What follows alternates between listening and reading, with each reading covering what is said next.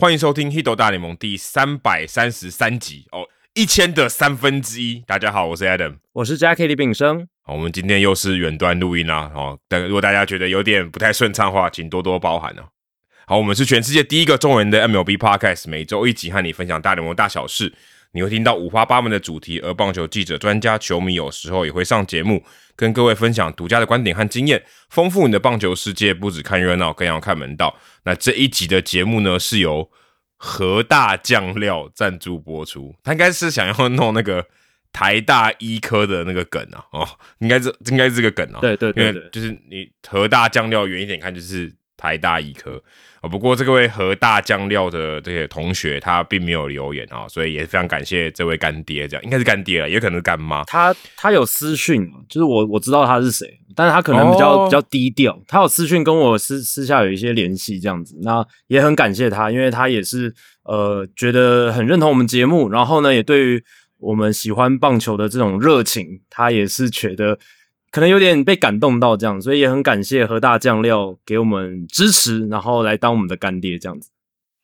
那也希望大家持续的透过订阅赞助方案来支持我们，让我们可以不间断的每周更新没有广告的节目内容给听众朋友们。那我们有提供每个月三百、五百还有一千元的方案给大家选择。每当你的赞助金额达到一千五百元的时候，我们就会赠送独家的回馈品。每月赞助的网址我们放在节目叙述。每月抖一千，节目做破千。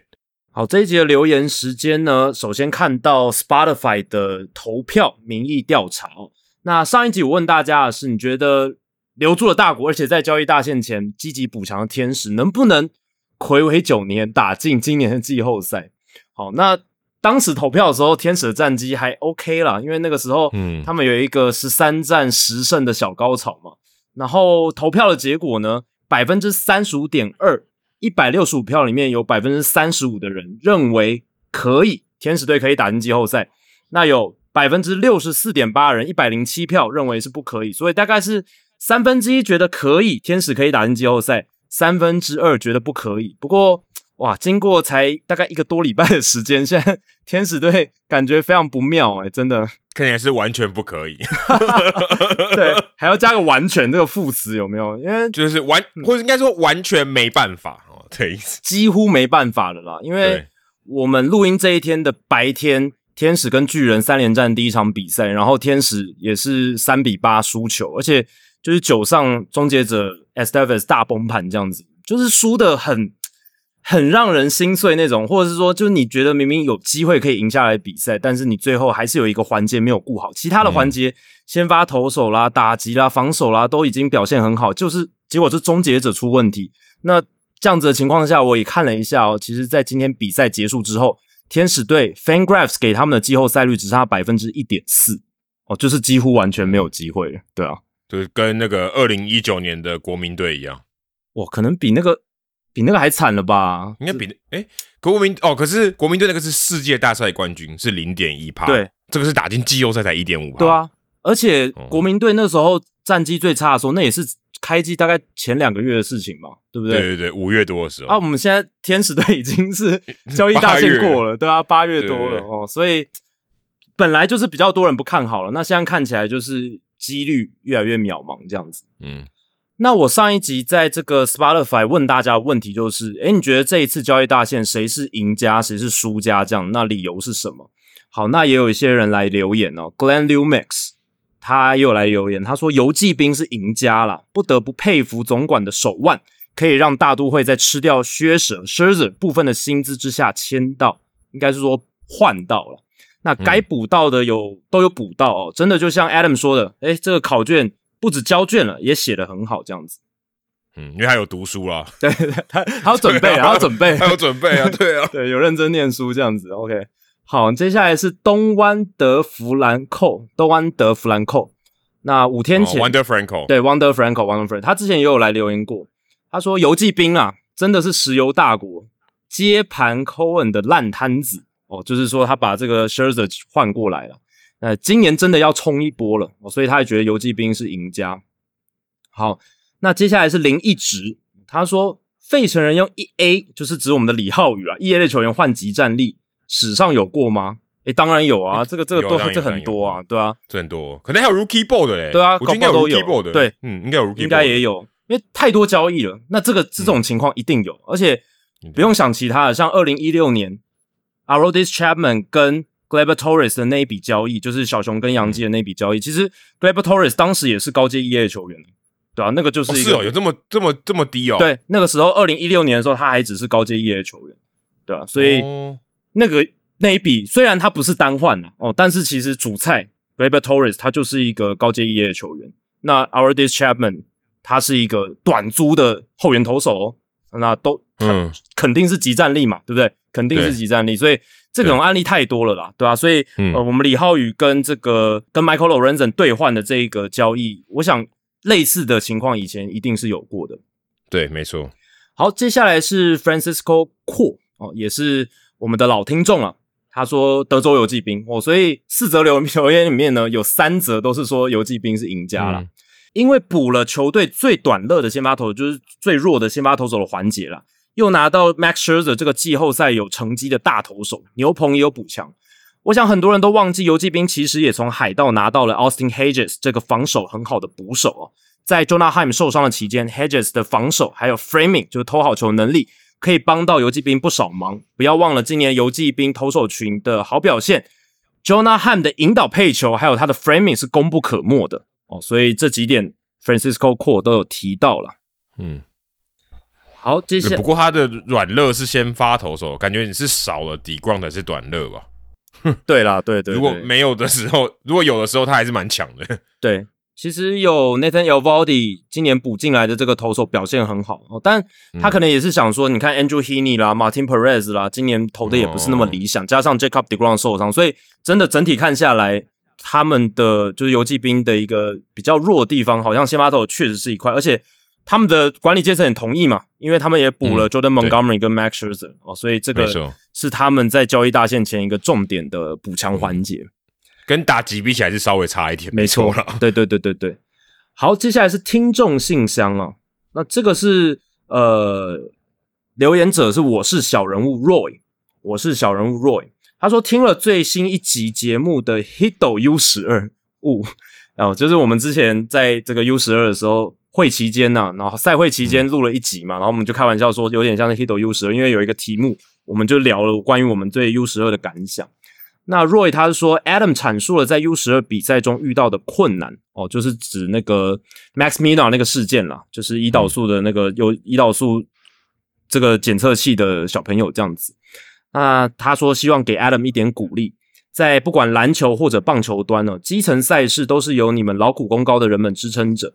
才能让这些比赛能够顺利运转着。哦，每个人都是不可忽视的小齿轮，协助转动这整个过程这样子。哦，其实呃，小比赛的话，我跟 Adam 播的还算比较少，因为有更多人他们是播更多的小的比赛，或者是赛会的工作人员，包含一些基层的赛事记录员或者是攻读生，那他那些人，我觉得才是呃更重要的英雄，因为基层的赛事真的是靠那些人来撑着。对，对，像我们未来其实大部分播的是比较大型的赛事啊，小比赛我们真的也算是播的比较少，而且其实 U 十二 WBS U 十二也不能算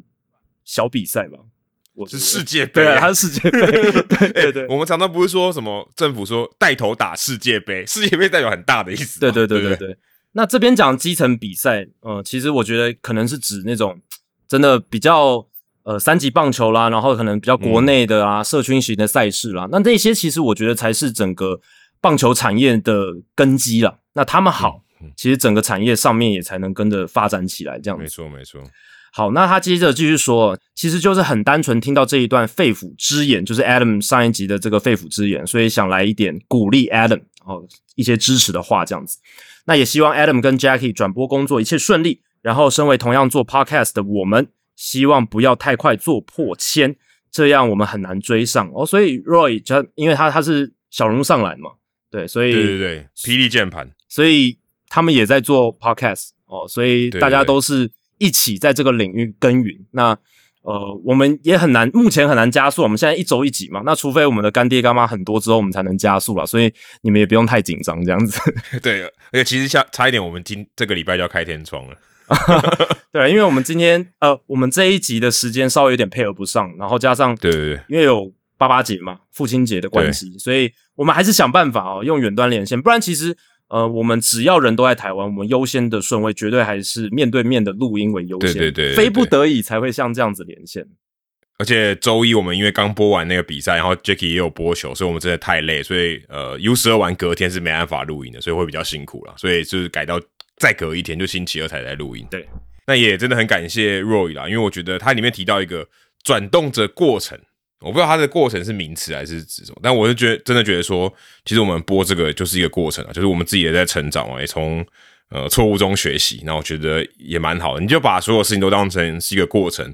不要把它看成是一个结果，我觉得就会会好过蛮多的啊。我觉得就是这样，每个东西都是一个过程，所以啊，从中可以学到东西。然后，What doesn't kill you makes you stronger 嘛，就是反正就是呃这一段过程。那我觉得这都是很重要，就是保持这样的心态。我们虽然是小齿轮，可是我们在这个过程中，我们持续的学习，我觉得这都还是蛮重要，就是要保持这样的心态啊。所以非常感谢 Roy。刚刚这一段让我一直想到蛋堡的那首歌《过程》。哦，是啊，我没听过这首歌，没听过吗？你可以去听一下，也蛮好听的，而且它其实就是也是蛮有深意的一首歌啦，也是在讲说有时候过程可能也是蛮重要，不要只看结果这样子。啊，对。但是如果你是四十三比一输掉的话，过程真的也不重要了。那是特例了，太特例了。好，接下来冷知识的时间哦。今天在我们录音的时间，台湾时间八月八号父亲节这一天，Mookie Betts 哦也没有不是成为爸爸了，就是他打出一支满贯炮。那一发满贯炮是在四局上一出局的时候满垒，那时候道奇队落后教士队一分，五比四落后一分，而且他是在没有好球、三坏球的情况下击出逆转的满贯炮啊！我特别去查了一下，这是他生涯第一支在没有好球、三坏球的情况下打出的全垒打。那今天的冷知识就是，谁是史上在零好三坏的情况下挥出最多全垒打的球员？哇，这很难呢，这个感觉有点大海捞针的感觉，因为呃，这个如果是整个棒球历史的话，哦，这个球员真的太多，而且呃，这感觉当然可能是力量比较大的球员几率比较高啦，可是也跟打者他的一个挥击的策略跟形态也有关系嘛。可是零好三坏情况下出棒真的是平常啦，一般情况下真的比较少。你看之前，诶 f e r n a n d o Tatis Jr. 他也在这个没有好球三坏球的时候出棒，也引发了一些争议，对不对？就对，没是错。像这样子都有可能触犯棒球潜规则的话，那我想早期可能 也比较呃不容易出现这样子的全垒打。当然近几年可能比较容易出现一些，因为有很多潜规则不断的被挑战、被打破。那对我想问的是，Adam，你有没有一些提示？我提示你，这个人是名人堂球员。名人堂哦，那、嗯那是还在世吗？他还在世吗？还是已经还在世吗？已已经走了？我给你更好，我给你更好的提示，好不好？我跟你都看过他，不是隔着荧幕。现场看过，嗯，我跟你都都看过他，亲眼见证过就对了。对对对，就是不是隔着荧幕，好也不是坐在，也不是坐在球场里面看球场里面的人。哦，是在身边哦。对，哦，这么这么大的这个很好，这个提示很，这个提示很很好了吧？我觉得很好哎、是很好啊，但我现在在想到底是谁啊？我刚刚我刚刚你想到你讲到说我们两个都曾经看过，我想到的是那个 Albert Pujols，因为我们曾经都在现场过看看到过他嘛，对对对对是这是在比赛啊那，是在比赛。对对對，你刚刚一讲的话，诶，这样子会是谁啊？我没有我直接告诉你，Albert Pujols 是第十一名啊，哦，第十一名哦，才第十一名，第十一。但但但也蛮前面啊，也第也也是对啊，前前前十五名啊，对啊对对对，，OK，哦，我们都曾看过，那有讲过话吗？有讲到讲过话吗？可能没有，我是没有印象。？OK，哎，这样子的话，讲过话好像有点太明显了，哇塞！对啊，我现在又又像跟你一样，就是问题是问到最初最后给给出答案这样，呃，现在有点讲过话就是讲过话是 David Ortiz 啊，哦，David Ortiz，对我没有讲过话，我但我这样想真的。我现在反而这样想不到诶、我现在一时脑袋有点空白，我只想到 Albert Pujols，但你已经讲第十一名，我再给你一个提示，就是要逼我直接猜出来就对了。他是左打，他是左打，对，那不是 David Ortiz，那会是谁？就但不是。OK，那不然这样嘛，反正我现在想不到，那就给我们听众来想想看。对对对，给大家想，给大家想一下啦，不要每次都是我们提示提提到最后我们自己都猜出来这样子。可是我刚给你的提示对大家不管用，完全没有帮助，完全没有，完全没有帮助。是现代的球员，而且还在世，而且还算是蛮蛮 active 的，我觉得算蛮 active 的，而且是名人堂。你有讲名人堂？对对对对对对。现在还在，只是没有多少个人，可能就大概六五六十个人吧，嗯差不多吧，嗯对啊，还在世的对。好，给大家猜猜看哦，因为这个也蛮特别的啊，我其实也也还特别去 Say Hat 什么上面找了一下。嗯那我们就在主节目之后，我们来公布答案。那大家听到节目的时候，如果你就不要在社团里面爆雷了，哦，麻烦大家一下。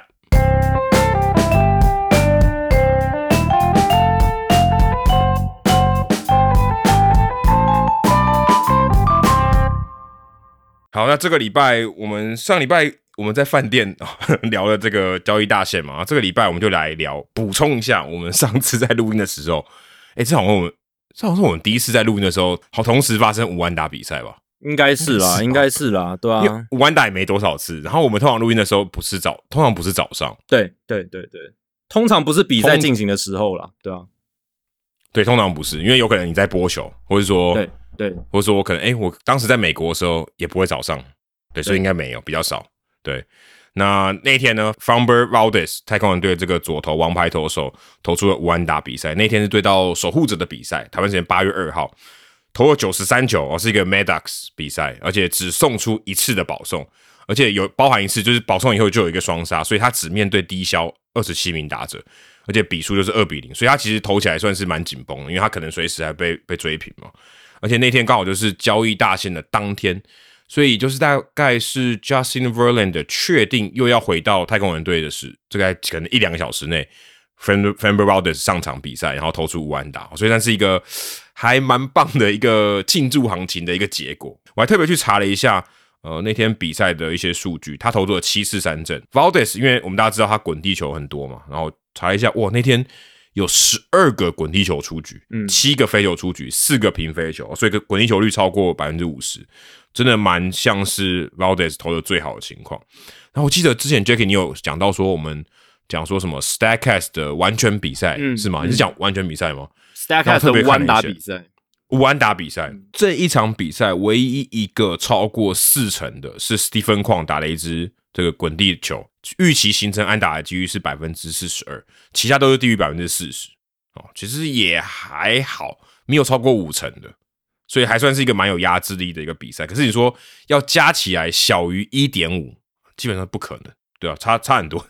好像前五名加起来就超过 就超过一点五了，所以不太可能，对啊，打进场那个球其实蛮多的，所以然后打进场那个球大概就有可能三成或两成多的这个预期安打率，所以、呃你说要真的有这么压制力是非常困难，但是他这样子已经算是非常有压制力，几乎都是滚地球出局，有一半以上，对吧、所以我觉得这个还蛮酷的，也蛮有蛮有 Valdez 的风格的一场五万打比赛。对啊，其实我觉得比较可惜的是，他是在交易大限当天发生，反而是有点掩盖了他的锋芒。对你可以说是，诶，太空人在交易大限的一个庆祝行情，因为他们也算成功嘛，有换到他们想要的王牌投手，而且也是他们熟悉的 Justin Verlander。可是、嗯那一天大部分的关注新闻还是在于交易大限嘛，然后交易的分析，比赛当然是比较少一点。然后 v a l d e s 这一场是大联盟史上第三百二十一场的弯打比赛，而且你刚刚讲嘛，是一个 Maddox，是一个用球数不到一百球，而且其实九十三球是非常非常少的弯打比赛，真的很少，真的很少难诶、我觉得玩投九十三球就很难了。对，那在这样的情况下，其实他应该要被更多的关注或是报道，可是相较之下，他一定会被交易大线稍微掩盖掉一些锋芒。嗯，不过还是一场非常值得纪念的比赛，因为 Valdez 他其实在太空人生涯比较初期的时候，他并不被视为是一个王牌等级的投手嘛，可能是三四号，对然后慢慢的在二零二零年逐渐蜕变成王牌，既有三振，然后又有广高的滚地球率，再来就是他修正了他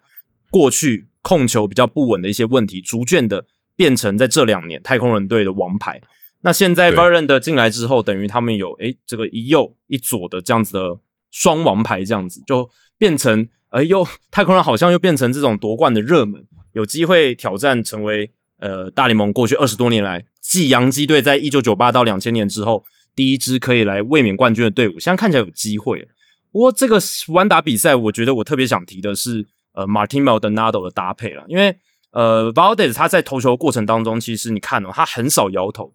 那去年对洋基的弯打比赛，就是太空人对洋基的弯打比赛，那是个合力弯打。Javier，嗯，不是讲 Javier，他先发七局，他说他跟 Maldonado 的搭配完全没有摇过头，因为 Javier 他完全信任 Maldonado 配的每一球，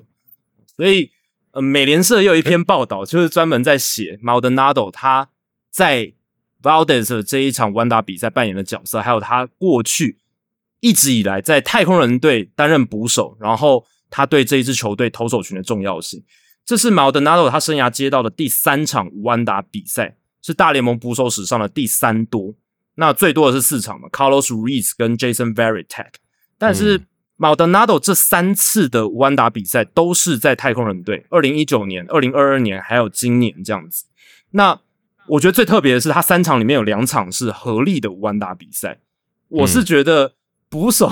要接合力的弯打比赛，应该是比接单一的投手的弯打比赛来的难吧？对不对？我我觉得应该是这样。接力弯打比较少啊。如果你真的按照发生的次数，接力弯打也是比和就单独弯打还少啊。对。接力很难呢，因为每一个投手上来都是变数。没错，对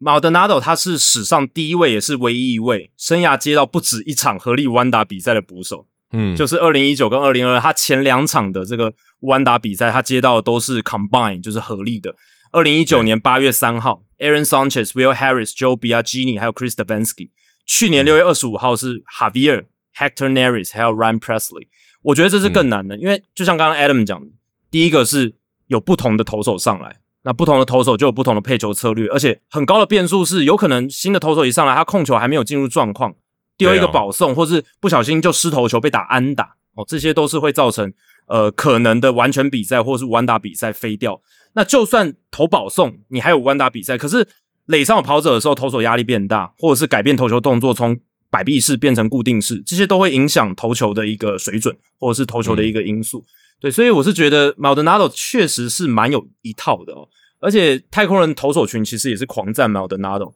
Ryan Presley 说 Maldonado 是太空人投手群的四分位，这说明了一些事情。然后对 Javier 他说 Maldonado 是一个非常好的人，而且对他个人来说，对 Javier 自己来说意义重大。那因为其实他们都可以用西语直接沟通嘛，而且 Maldonado 他三十六岁，然后也蛮资深，在大联盟很有资历。对于引导这些年轻太空人队的拉美投手来说，这几年他扮演的角色非常好。那哈维尔就说，好像是老天爷安排马特纳德来引导他们投出这一些弯打比赛啦，或是有重大意义的比赛。但值得注意的是，去年世界大赛那一场，就是太空人合力的弯打比赛，其实。捕手先发那一天的先发捕手是 Christian Vasquez 哦，反而不是 Maldonado。对，而且 Vasquez 好像就那个系列赛，他就好像只先发那一场。哎，对对对对对，就很我印象没错，对对对，很特别。呃，就是他变成呃二号捕手，嗯，最后他接了一场可能就是历史留名的比赛。对，然后 Hector Neris 他是说 Maldonado 他很沉着冷静，我觉得他点出一个重点，就是让投手在危急的时刻，他们觉得 Maldonado 是一个安定他们的力量，可以去仰赖他，可以。信任他，而且有时候马德纳多会喊暂停上去安抚他们，所以这个安抚还有就是他的配球可以让他们在危急时刻稍微比较安心一些。所以看起来马德纳多逐渐，我们总算开始就是越来越知道说为什么，即便他打击率一成六、一成七，然后整体的 OPS 很差，可是太空人队始终就是把他留在阵中。我还特别去查一下他到今天为止的成绩，他的 OPS Plus。五十四，嗯，真的超差。然后他的这个 Baseball Reference WAR 值是负的，哎，是负零点五，哎，嗯。所以如果我们只看这个数字，就知道这个球员一定就完全不行啊。就你说 WAR 值是负零点五，代表代表他可能比一个替补球员还不如。可是你看到大家对他的评价，你就知道他绝对是比替补球员好非常非常多。你就你就会觉得说，这个中间还很明显，就是我们可以告诉大家说。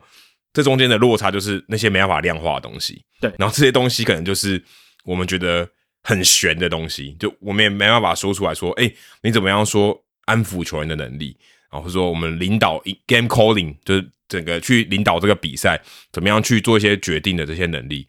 这个好像是就是 Stacks 或是这些数据发展的再再先进，我觉得好像都有一个极限，就就是没办法突破这个我们讲的可能就是人性或是说人为的一些因素。莫德纳德我觉得在这边就是一个很好的例子，就是他明明就是已经不在攻击面上面，甚至说防守也加进去啊，就是，我们可以预我们可以看得到那些防守的数据的话，他或许已经不是一个适合先发的球员，可是他的队友哦，他的投手、他的搭档都觉得他是非常非常重要，所以这又回到我们。大家这个棒球迷都会聊的 Jeff Massis 的这个一个问题嘛，就是大这些东西到底怎么量化？我觉得 Maldonado 就是现代版的 Jeff Massis，对哦，而且是拉美版的，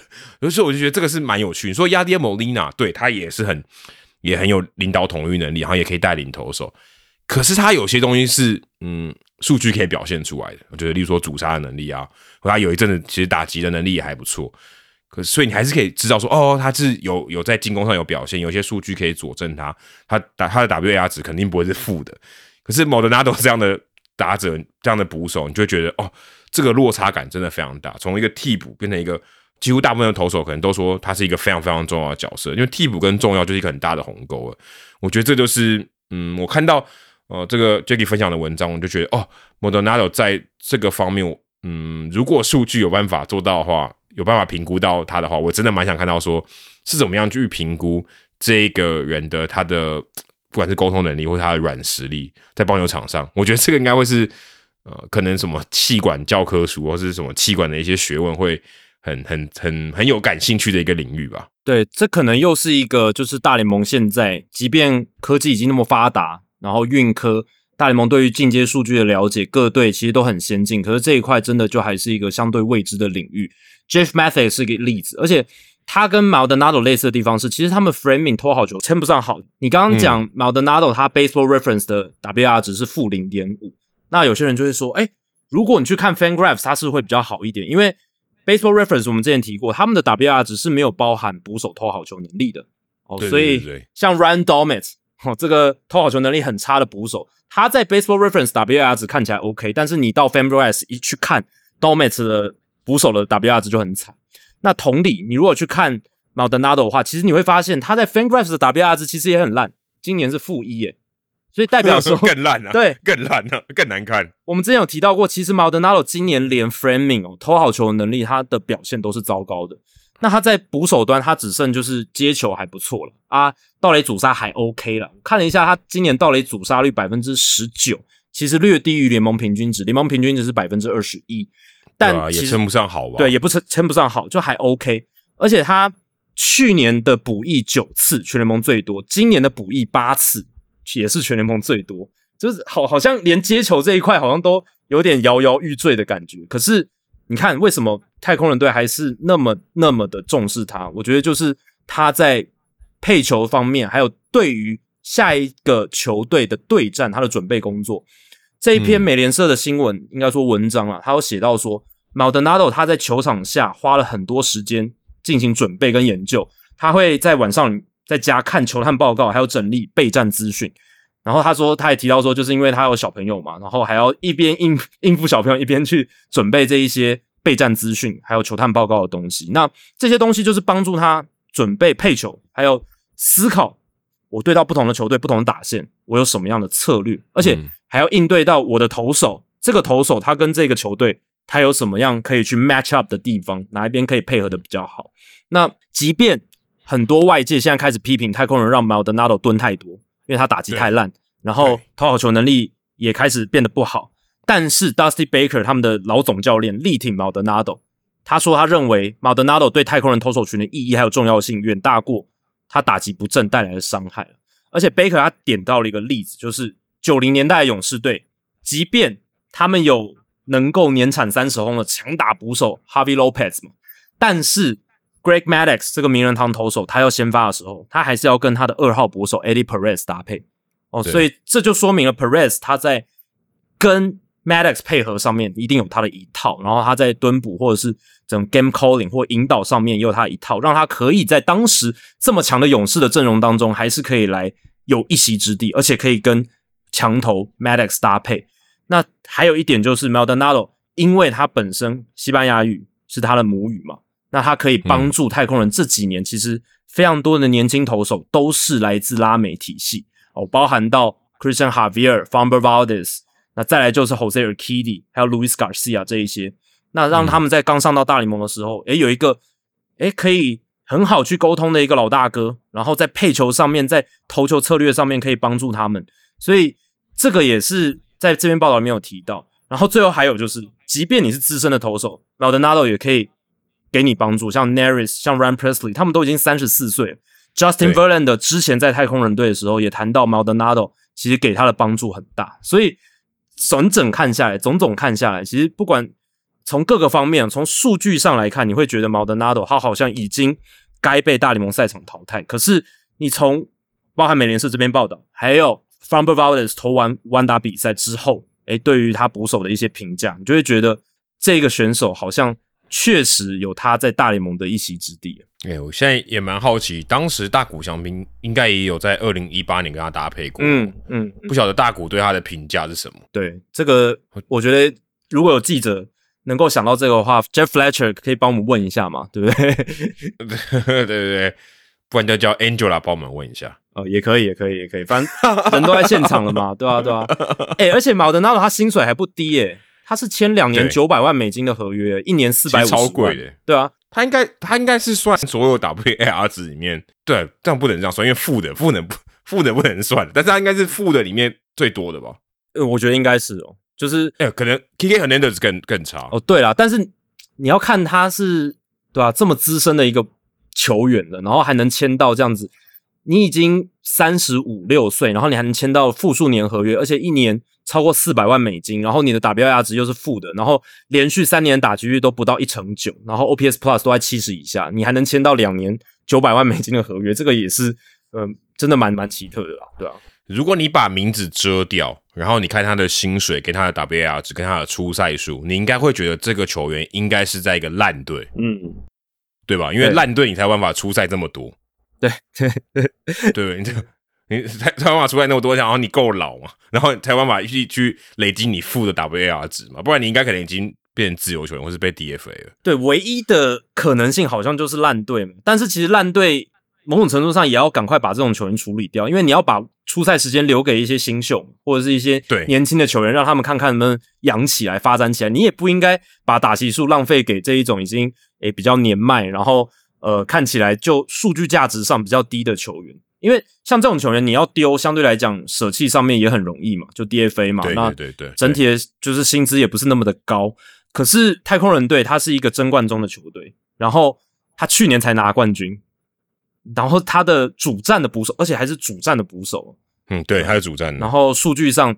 是这样子的一个呈现，就是比较不理想。而且不管是打跟守两端，可是其实他在这种。引导统御，或者是配球，或者是呃跟团队的一个配合，他的沟通，他的可能气氛大师也是他的一个技能之一吧。我在想，对，所以这些都是，而且也可以帮助总教练贝克来分担一些，诶，在球队里面一些领领导的球队文化建立，这个我们等下会谈到球队文化建立的工作。马德纳多应该也是居功厥伟。诶，我现在才发现，我特别看他这个个人的页面，我现在才发现原来。他当时被选进来的轮次，被这个当时是安纳汉天使队，嗯，二零零四年选进来的时候，他是二十七轮诶，嗯，很后面啊，很后面，二十七轮的捕手，对，可以打到三十六岁还在当捕手，这个天方夜谭吧？对，这好像有点离谱诶，这个还蛮，而且还蛮长一段时间，他是二零零四年的时候就被选秀，你就知道他的资历有多深了。真的，而且他到三十几岁还在当捕手。如果他可以呃打这么久，然后通常对啊，通常他可能就是打击很好，就 one two，然后可能也不会让他当捕手了。对，但如果他打击不好，还能够蹲那么久，就代表他在捕手这一块一定是有他独特之处。对对对，就是通常你打的很好，你可能就那么老，你可能当一垒手。对对对，已经不是捕手了。对对对对对，那你这么老，你还当捕手，然后你 WAR 值还是负的。越想越不可思议。对，因为有一些资深的捕手，他至少可能就是很会阻杀，或者是很会偷好球，这些他至少还有这些能力。但马德纳尔看起来这几个能力也在这几年开始退化，但是好像他在太空人的重要性有点不减反增的感觉。对对对对，哎，我们怎么讨论吴安达，就会在讨论捕手？对。但是我就是觉得这个是真的蛮有趣。你说一个捕手要能接这么多场吴安达比赛，我觉得应该是，嗯，就不是巧合了。我觉得这个已经不是幸运了，这应该是可以，就是有一些有迹可循。我觉得这应该是，嗯，就有点像说，今年红雀队有人说，为什么红雀队突然这么差？因为亚迪莫尼亚退休了嘛，那个可能那个拼图就差别很大。也许他在进攻上，甚至说防守上，他的价值已经不是挣那么多了。可他一离开，可能整个不管是文化啊，不管是气氛啊，什么都影响很大，等于变成另外一个球队。因为等于莫利亚就不会呃天天陪在大家旁边嘛，对吧？就是他没上场，他就陪在大家旁边。但他现在离队了，退休了，感觉上好像就会有差。所以这种东西真的很悬。就是我们不在球队里面的人，我们也真的很难知道说。这中间到底发生，就是大家对到底怎么看待这件事情？就好像职场上总是有一个人，他就是在那边待很久，然后大家都很喜欢他，然后不管来来去去的人都觉得哦，他是个 nice guy，而且他真的也可以帮助大家变得更好，即便他的呃可能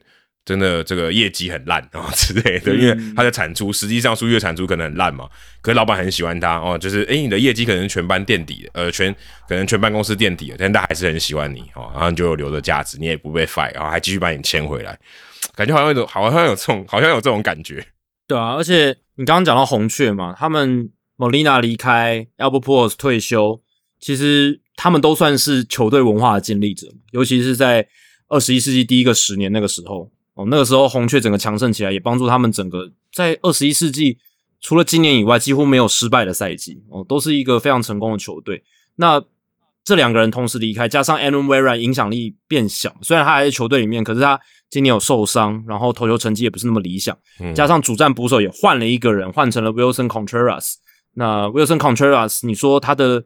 嗯打击当然是不在话下，可是他的领导统御能力有像 Molina 那么好吗？或者是他能够复制 Molina 之前带给红雀队投手群的感觉吗？一定不行，这个是很难很难可以确定的。当然，未来有没有机会，搞不好还有。可是至少今年上半季看到，其实 Contreras 还曾经。诶，被移开这个捕手的位置嘛？对对对对。那那这个说明了多少？还是说明了一些事情？即便诶，他的队友某种程度上还是很力挺他，公开发言还是很挺他什么的哦。但是多少还是凸显出了，你看 Wilson Contreras 时代的红雀，诶，跟 Molina 时代的红雀，诶，马上就有一些差异出现。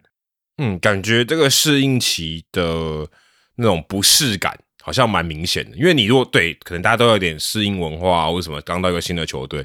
可是你说，呃，要把他调离捕手，然后甚至而且是公开的跟大家讲，这感觉真的很不寻常。我们之前有聊过，这个感觉不适感非常强烈，就是嗯，这个不是一个正常该有的不适感。那说到不适感，当时我们在这个交易大线的时候没有聊到一个，我觉得现在回想起来也是蛮怪的，我会觉得蛮怪的，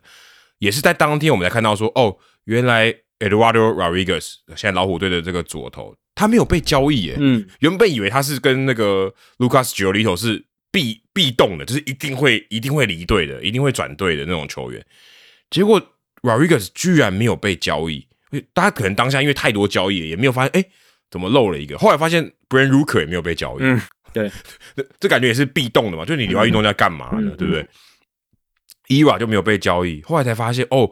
原来他拒绝被交易到道奇，是那个交易是有呃有一些进展，已经谈好了，其实已经对已经谈好了，就是说只是没有发生啊，就是已经谈好，就是老虎队跟道奇队已经谈好，就等这个 ERA 说好，我愿意放弃我的不可交易条款，因为他在签约的时候，呃，在跟老虎队签约的时候，他有一个十队的这个名单，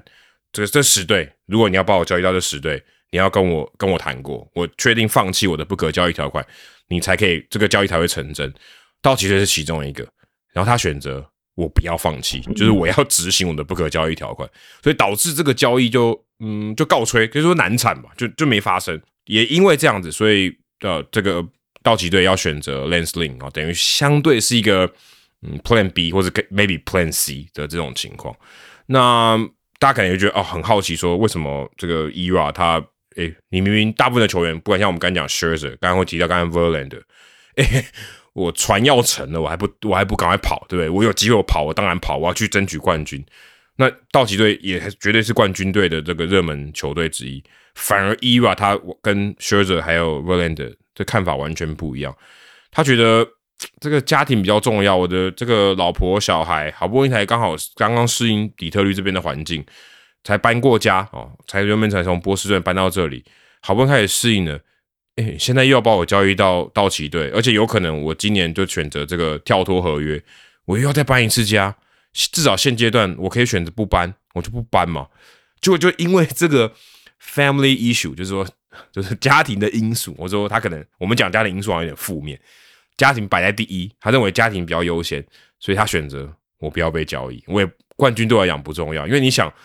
呃老老虎队要夺冠的几率几乎是零嘛，几乎是零啊，就是你待这边不可能夺冠嘛。那你去道奇队夺冠的几率可能大个好几倍啊，可能几十倍都有可能。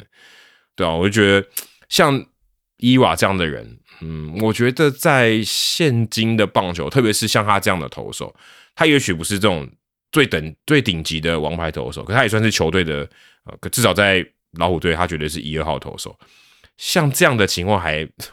我现在其实我脑袋里面其实想不太出来有谁曾经这样过，就做出这样子有点违反这种运动员他有一种天性的这种竞争性的这种决定，就通常不会选择说。如果我可以选的时候，我会选有竞争力的球队，然后不会想去坦队或者什么的。如果他可以选的话，假如所有条件都一样，反而 ERA 做出这种决定，而且呃后来有解释原因嘛，就他他因为家庭的关系，所以我是觉得这非常非常少见。就至少在我呃看棒球这段期间，我从我其实想不起来有其实谁是这样子的，对啊，所以很多球迷就说嘛，ERA 是不是脑袋烧坏啦？没有去战绩较好的道奇效力啦？因为道奇他也可以打季后赛嘛。那其实如果球员可以到竞争力的球队投的好，而且季后赛也投的好的话，他跳脱合约，因为 ERA 有跳脱条款，跳脱合约之后，他的身价其实是会更高的哦。其实这是一些有利的条件，甚至对经济效益上来讲，对球员本身他也是一个有利的条件。那最后 ERA 选择不要，所以有些人就觉得，哎，他是不是脑袋烧坏了？但是其实有时候对球员来说，能不能效力有竞争力的球球队呢？其实。并不是他们在人生或者职涯优先顺序上最重要的事项。你看嘛，Chris Bryant 跟洛基队签约，那我相信，哎，人家有钱呢。对，钱我要是我，我要是我也去洛基队。那我相信，如果 Chris Bryant 他真的很在意说我接下来打不打进季后赛的话，嗯，稍微低价一点的合约，但是我觉得他的行情也没有差到哪里去。以那个时候的 Chris Bryant 来讲，就算。洛基队的条件给的确实比其他球队好，我觉得 Chris Brown 如果想要打季后赛，他一定会接受稍微比较低一点的条件，然后去有竞争力的球队。我自己是这样觉得啦。如果他真的是这么这么想要拼季后赛，他一定也很清楚说洛基队现在的状况是什么，报道都有写，脱口秀都在讲。我相信他也有稍微看到了，对啊，他大概也知道洛基队的风评是怎么样。但是，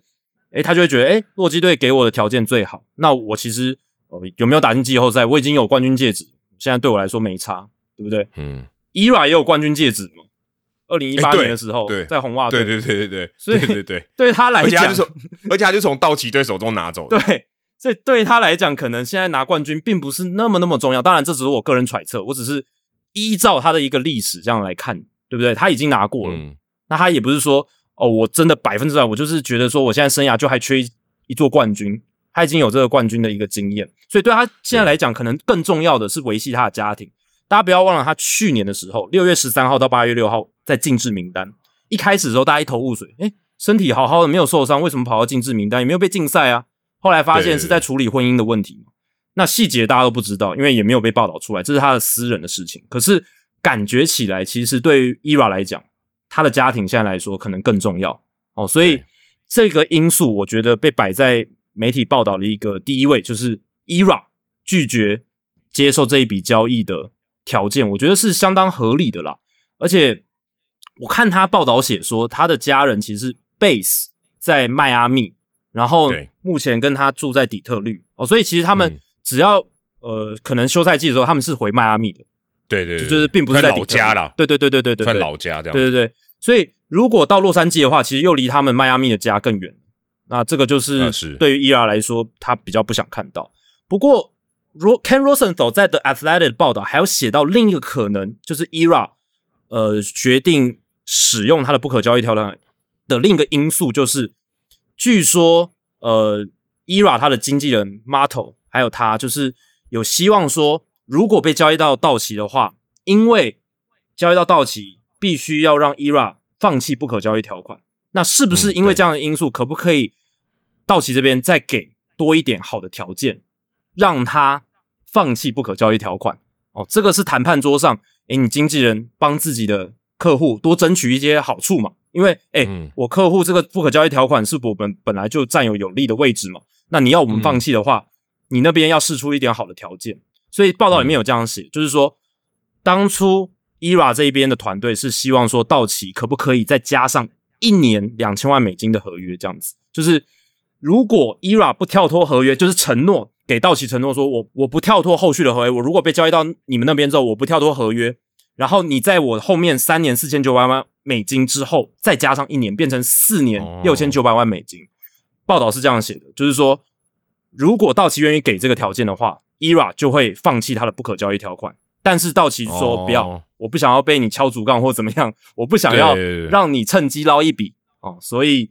我不接受这个条件，你开出的价码。那最后双方的。的谈判就告吹，所以呃，ERA 就实行了他的不可交易条款，然后也造成这笔交易最后没有成真。那如果是这样的话，我觉得是有点可惜啊，对道奇队来讲，因为对老实讲，以 ERA 他今年的投球数据是非常非常理想的。哦。到我们录音这天是十六场先发，防御率二点九六，FIP 也是三点一零，三点一零是是他生涯最佳水准。那对被全垒打率也是下降，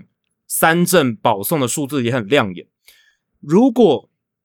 ERA 承诺，诶，他会留下来不跳脱合约。然后呢，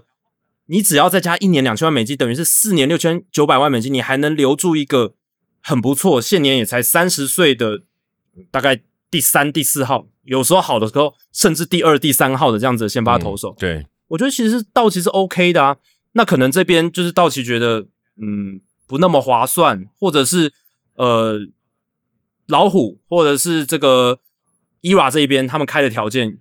也许比报道的更严苛，或者是更要求更多，这个我们就不得而知。但是如果是报道写出来这样条件的话，我觉得道奇没有进一步的去把 ERA 换过来，我是觉得有点可惜的。因为以他们的财力，以他们资源来讲，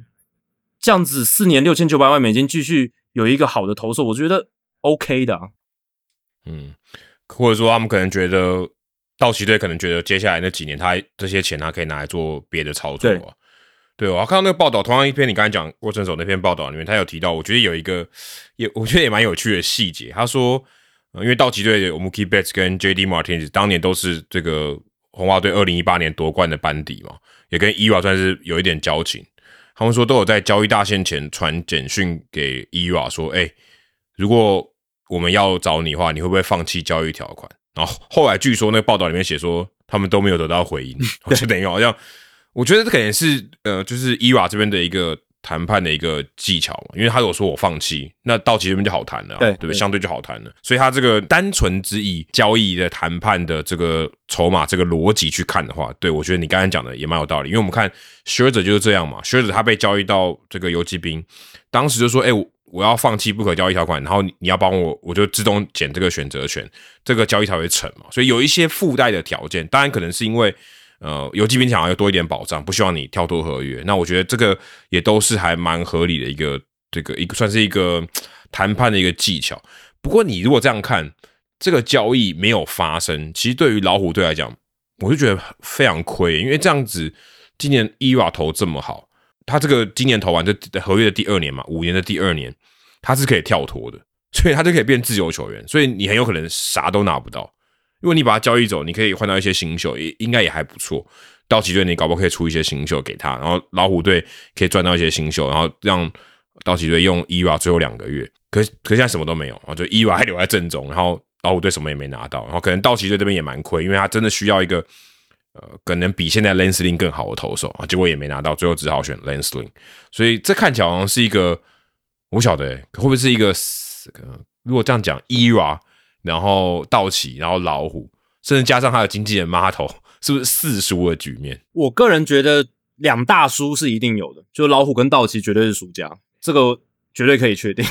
那伊 a 这一边，我是觉得，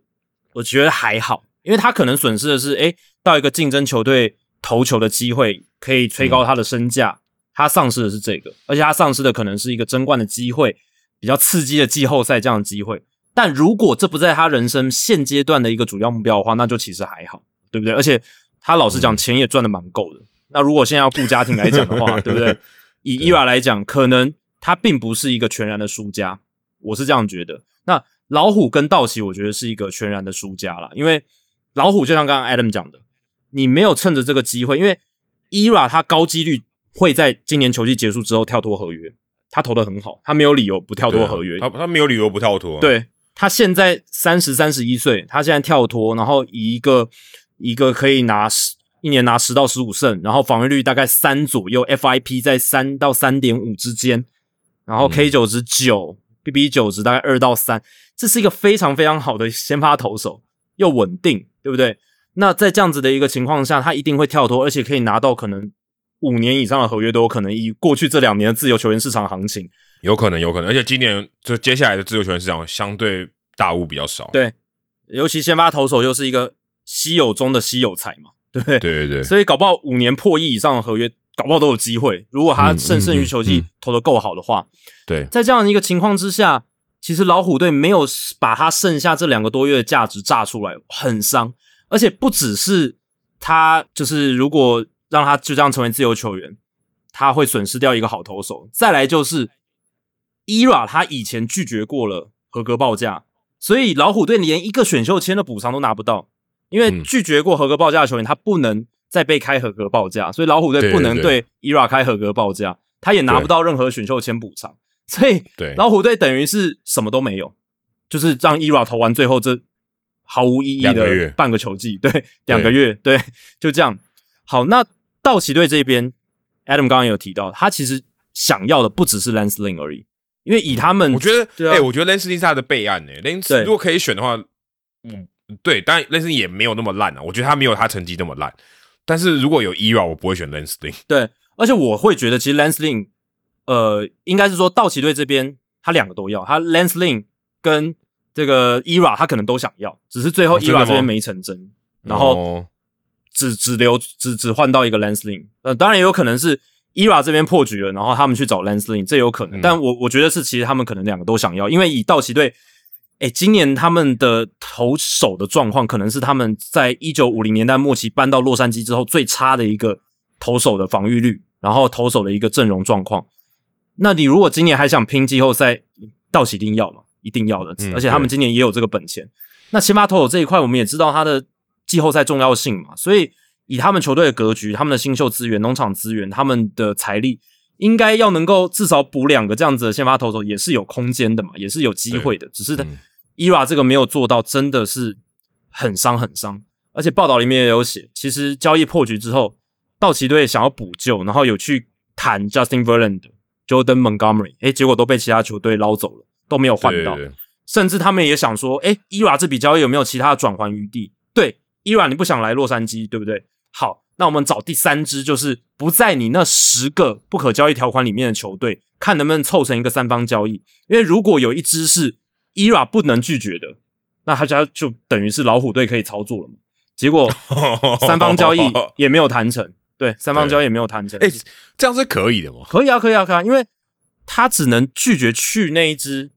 他有不可交易条款的球队嘛。对对对，那不在他不可交易条款里面的，你三方交易里面。你被换到那个你没有不可交易条款还是可以的，对吧？还是可以的。可是他最后还是到不了道奇队，对，还是到不了道奇队。但是，嗯，道奇队可以透过三方交易换到另一个投手，另一个先发投手。哦对对对，就等于说还是有涉及 ERA，但是道奇队还是有换到一个先发投。但现在情况就是道奇队就只有 Lance Lynn，就是先发投手这一块，他们只换到 Lance Lynn 这样子，就没有其他的这个先发投手的补强，所以这就是对道奇队来说也是蛮伤的。因为以他们的格局来讲，他们很需要。对，而且我觉得老虎队刚有一个还没有提到，老虎队如果要卖，就是他要 shop ERA 的话，其实他也不是他有其他这个十九队可以选的。你要有十队禁制，就是他的限制名单嘛？对，黑虽然他黑名单好了，可是有有十九支，因为扣掉他自己这一支嘛，有十九支球队他可以去谈，然后他也没有，也也这个这个事情后来也没有发生，所以他。等于说他可能是跟道奇队几乎谈到快到最后一刻了，嗯，发现真的来不及，他也其他也谈不了，不然他照理讲，他他要谈，他也可以，就是他最后出清好了，对 对，就最后一刻他就是要卖掉，定要打烊了，我就是要卖掉，应该还是办得到的哈，但也没有，你你就算打烊了，这个破盘价卖，应该也是卖得掉的、啊，一定卖得掉，但也没有卖，对啊，对，一定卖得掉，只是所以他代表说它这边这个整个是失误、欸，可能是真的到很晚很晚的时候，就像你讲，真的是已经到交易大线快要压线的时候，对不对？然后对，最后才破局。然后我也看到有老虎的地方媒体记者就直接写说，这是老虎队总管 Scott Harris，很新嘛，对不对？才刚上任不久嘛，对对对对，他的第一个，你可以说期中考也好，或者是第一次的检测检测也好，反正就是失败了，不及格。哎、对，不能这样讲啊，他换到李浩宇、欸，OK，就台湾球迷的角度来讲，Sky Harris 是一个及格的总管，非常好。诶，可是，但是他在不同比啦，对但是我说对对。你说以整个一起来看嘛，对不对？整个在交易大先前的作为，他有至少换到李浩宇嘛？对还可以，还不错啦。还 OK 啊，但这开玩笑啦。我意思是说，这个是对老虎队更重要的一笔交易，就 ERA 的这笔交易，其实才是重中之重。那他没有做到，其实就是一个非常失败，可以说是期中考考砸了。对、嗯你，你你是有写考卷，你你把那个 Michael Lorenzen 交易出去了，对不对？但是老实讲，你的整体的分数还是六十分以下，大概是这样子的一个概念，对吧？而且我觉得有一个送分题，就是我觉得已经是送分题了啊、对，那那但他没有，他没有打好。而且 ERA 不只是能为你带来一些新秀，你就算嗯，没有换到好的新秀好了，你至少可以把他这个四百五十万美金的剩余薪资清出去嘛，对不对？你至少帮球队省一点钱嘛。那你对这个也没做到，你等于还要把剩余的薪资付完，然后你也没有新秀的一个价值回来，然后等于让他空空的，就是直接变成了自由球员，也没有选秀签的补偿，所以哇，老虎队比起道奇可能是这这整个 saga 里面这整出剧里面最大最大的一个输家。对，看起来看起来是这样，没错。就是因为他已经，我觉得他的目标明确，他不是说因为道奇队他可以选择其他人嘛对对啊，可是老虎队只有一个选择，他一定要卖嘛。嗯，嗯 但但你没有，但你没有做，我觉得或者说没有，应该不是说没有做，应该说没有完成这件事情。对对。就显得啊，就是不及格啦，就是非常不好的。对于老虎队来讲，老虎队其实已经战绩已经这么差了，然后一直说要复苏哦，就是又让大家失望了两个球季，看起来今年也是不太可能有五成胜率啊、哦。所以当然哦，今年有唯一的好处了，今年唯一的好消息就是他们有投出合力五安打了，好像在 对吧？对啊，对对，对，我觉得题外话，你不觉得每一年那种很烂的队，就是那种这个就是一个 tragedy 的球队，他们通常都有一两个还蛮酷的事情。是啦，多少都会有吧。就是你情况已经那么惨了，你多少还是有一些好事会发生嘛。那这可能就是其中一个。而且我觉得我想提的也很有趣的，就是我们之前不是才有听众信箱有听众问说，哎，怎么都没有今年都没有弯打比赛，没有完全比赛什么？哦结果先是 Domingo Herman，然后老虎队的 Matt Manning 的，还有其他三名呃两名投手的弯打比赛，然后嗯，哎 f r a n b e r v a d e s 又来一场，现在一年三场，看起来就算蛮正常的了，对不对？就而且不是一年诶、是一个月吧？对啦，对对对，哦，就这一个月就三场了。从六月二十八号到八月一号，差不多一个月的时间就三场，对啊。那对啊，如果还蛮快的。你纵观就是整个历史，一年三场就是一个非常正常的一个频率了，然后就不会说太离谱。嗯，加上之前有很多那种哦七局弯打最后被破掉的很多场嘛，我们之前有提过，所以其实我觉得新规则那个问题是讲新规则会不会影响嘛？就是对弯打比赛跟完全比赛的生成，我是觉得没有什么影响啦。对，所以这个是大家可以放心的，还是可以看到一些历史的呃诞生这样子，对啊，对，如果你是呃不是现不是我们这个集节目上线那个礼拜听，然后你是可能呃过了一两年后再来听到这一集，跟大家补充一下，董明沟和梦投完完全比赛以后，呃过大概一个月的时间，他就被放到禁制名单里面，因为他酗酒。对，但是这个可能大家因为听我们节目，相信大家已经知道，可是对吧、你就觉得，哎、其实这跟我们刚才讲伊娃那个，我觉得也有一点点关联呢、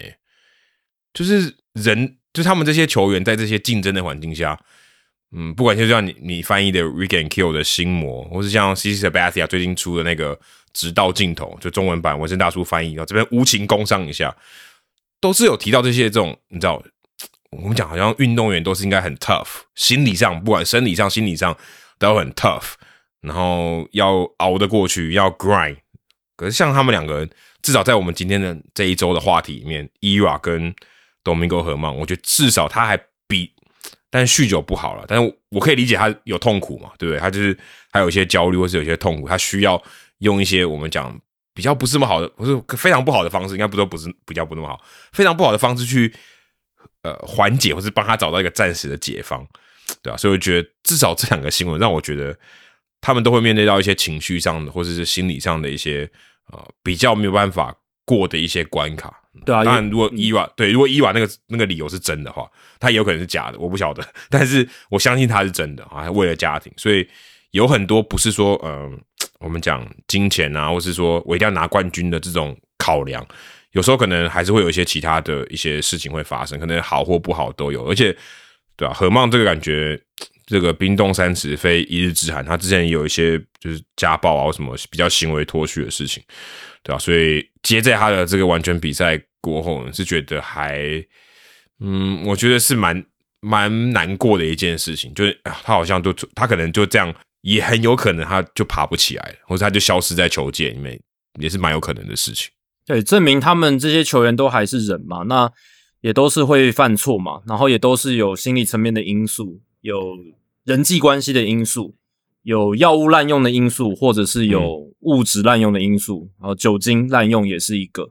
那我们常常在讨论棒球的一些决策，或者是分析棒球的一些事情的时候，我们会用这种经济学非常理性的一个角度嘛？经济学不是常常假设嘛？如果是全然理性的情况下，诶，怎么样怎么样怎么样，然后设计一个问题来问你这样子。我们思考问题也常常这样，所以我们常常会假设，诶，球员做某些决策一定是。哦，这边合约给的钱比较高，诶，他给的条件比较好，对，一定是这样。然后就是最理性的一个情况下，他这样做选择。但是其实真的有很多其他周边的因素是报道没有写出来，或者是报道有写，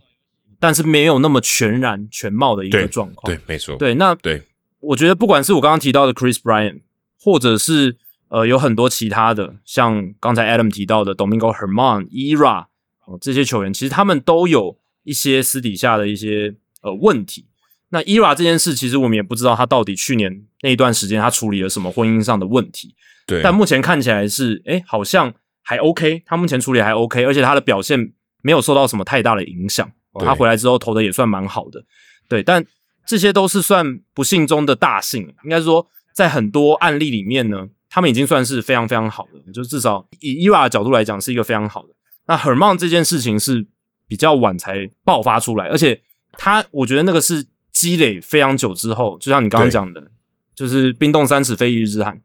你要到什么样的酗酒程度才会让你带到球场，而且在休息室里面发作，然后引发大家的一个纷纷扰扰，然后球队才大动作的呃来必须强迫他来接受这个治疗，然后把他放到禁制名单，这个一定是累积很久的，对啊，所以。我是觉得大家看待这些事情，就是还是要呃，包含像过去呃这个 Andrelton Simmons 的忧郁症啦，Ty b u t r y 然后一度离开棒坛，又回到棒坛，然后最近又被释出嘛，就是他们其实都有自己在不管是心理上的考量、职涯规划上的考量，然后可能有一些呃场下的因素哦，让他们没办法有最好在场上的表现，让他们有一些决策做的不是那么的好，表现不是那么的好。Austin Meadows 也是忧郁症嘛，然后对，也是在今年进到伤病名单，也是因为心理的因素。然后 Daniel Bar 也是有这种所谓的投球失忆症复发啦，然后经典赛的时候就就复发了，对，就是有这种情况啦，对啊。所以我觉得话说回来，就是我们还是要呃用比较人的角度来看待这些球员。当然有一些分析，我们还是可以用理性的分方式来分析他们做的一些决策，一定还有一些理性的成分，但是。某些成分一定也是，嗯，可能他们背后有一些我们不知道的呃想法在里面，这样子。那以我们节目的角度来讲，我们是当然如果有报道出来，有披露一些，我们当然会尽量去考量到那些面向。那如果没有报道出来的，我们还是就诶纯理性的角度来分析，说到底为什么他会做出这样子的一个决策？就我们现有的一个资讯这样子。没错，哎，其实我刚才在你在讲这些的时候，我就想到以前大概可能。应该六七还七八年前，我记得 Kobe Rasmus 他也会有因为这样子啊，就是因为一些个人因素突然就说球跟球队要请假，然后也没有退休，有点像什么呃留职停薪的那种概念。对对，因为在当时，在我记得在当时那个时候，没有没有什么人是这样做的。对对对，没有没有什么人说我突然我身体好好的，我身体条件都好好的，我突然就不打了，而且是在球季中，还不是在什么休赛季说，哎，我我我暂时退休，然后再复出，也不是。现在感觉，嗯，我的感觉可能，也许因为网络或是可能。对啊，这个社群的激化以后，这种事情感觉会会越来越多。我们其实之前有聊过这种运动员心理健康的问题，对啊，我觉得这个以后可能会真的会变成一个，或许记者在呃写报道的时候，或他们可能去提问的时候，这个也许也会慢慢变成他们去切入的一个角度。以前可能会觉得这样有点窥探人的隐私，就是有点私人的 privacy 的东西，你比他们通常比较不会去报这些东西。那有时候他们可能为了要让我觉得可能，也许在这个时代吧，让读者更能了解到这些运动员，他不只是场上表现，他不只是一个呃娱乐事业的一员，他也是一个人哦。所以我会觉得他们可能会多把这些东西，可能也慢慢的去揭露出来。我觉得以后可能这样的事情，呃，在我们这个年代看这些棒球员，我觉得会慢慢会越来越多。对啊，而且我是觉得现在的媒体环境对于职业运动员来讲。压力是更大，当然我会觉得这也跟着提升了他们的个人品牌价值嘛，所以他们的收入可能因此变多了。因为在这个年代，呃，社群媒体的推波助澜底下，而且他们自己有发声的管道，那整体的整个媒体效应让他们真的，哎，你看现在电视的转播让所有球员薪资都增加了嘛，然后网络转播串流什么，让这些媒体的效应可以无远弗届到全世界。反正三四十年前虽然。大联盟有电视转播，可是其他国家可能不知道大联盟在干嘛。但现在不一样，全球都在关注大联盟。只要你你关心棒球的地方了，对，所以他们的收入跟着增加。可是相对应来讲，你看他们受到的关注，然后分分秒秒被球迷拿放大镜检视的这种压力，而且你稍有不慎，你发一个线动，不小心拍到了什么东西，或者你不小心说了什么话被录下来什么的，都可能炸锅哦，都可能会被延上哦，都可能会被。放大好几百倍，然后呢？这是以前他的他们的老前辈不需要去面对的事情，这样子。所以对于选手的心理压力是伴随下来，是一个我觉得副作用啊，就是一个蛮大蛮大的一个包袱，也是蛮大蛮大的一个沉重的负担，这样子。所以有些球员他可以应对的很好，他的个性或者是他呃从小到大的一个。背景养成，他可以很好去应付这些来自外界的关注跟压力。但有些球员他并不是这样子成长背景的，或者是他的个性就没办法这样去应付，所以他可能会需要一些心理智商的协助，或者是他可能就会需要诶休息一下子，或者是呃请求帮助这样子，对吧？所以嗯，这个我有也也有感而发，是因为。我今天有听到那个 podcast，然后他们因为最近我们大家会聊到就是 Jose Ramirez 跟 Tim Anderson 的那个话题，他们有访问印第安人，也就是现在守护者队的广播播报员 Tom Hamilton，他里面有讲一句话，就是他说：“哦，现在播报员其实也蛮难当的，就是你可能你就是大概你你距离被 fire 就只差一句话，或者是你可能讲了什么东西讲错一个字，你都可能就是被 fire，或者是呃永远离开这个主播台这样。”他他就讲这句话，所以。其实球员也是嘛，就是我刚刚讲，你可能因为一个行为或者是一句话，然后段言辞或一个表现或者怎么样，然后被延上、被放大，一个小动作等等。呃，当然我们还是要用一些道德标准来检视这些球员，因为毕竟他们有比较大的一个社会责任，他们是公众人物。哦，但是有时候有一些私人的事情，或者是一些公众其实不需要去了解的事情，那对，也许给这些职业球员一些空间，然后让他们。或者是多体谅他们在心理上可能也会遇到困难的这种心情，我觉得也是需要的。对啊，毕竟我觉得大家都还是把这些运动员太，虽然不能讲神话，但我觉得太理想化。嗯，就是他感觉他们他们拿那么多薪水，他们就应该要承担这些东西。可是别忘记，他们也是血肉之躯嘛，他们也是有对吧？也是有情绪的，也是有家庭的，也是有一些呃人生很难过的关哦。这不像怎么那种。你手镯开刀，你站到复健的这个过程，你就会好嘛？哦，也不能说好了，就是至少有一个康复的程度了。可心理的这种东西，他没有办法，这种每个人都完全不一样。那个医生也没办法看到你的脑袋里面在想什么，对他 X 光、核磁共振都看不到你的想法嘛？如果可以的话，太厉害，这超能力，但没办法。所以我觉得这个的确也是我们透过这些事件啊，不管是何茂，不管是伊娃，但伊娃这个也有可能有一些商业的这个成分在里面。但我是觉得这个东西，呃，至少在我我觉得看棒球这十年来，我觉得这个算是非常非常新鲜的话题啊。这至少我看很少看到伊娃这种这种情况之后，我我选择不去竞争力的球队，所以我觉得这个也是慢慢会浮现的一些可以说是趋势吧，或是一些现象这样子，对吧？那我刚讲到说，哎，我们可不可以看到脑袋里面的东西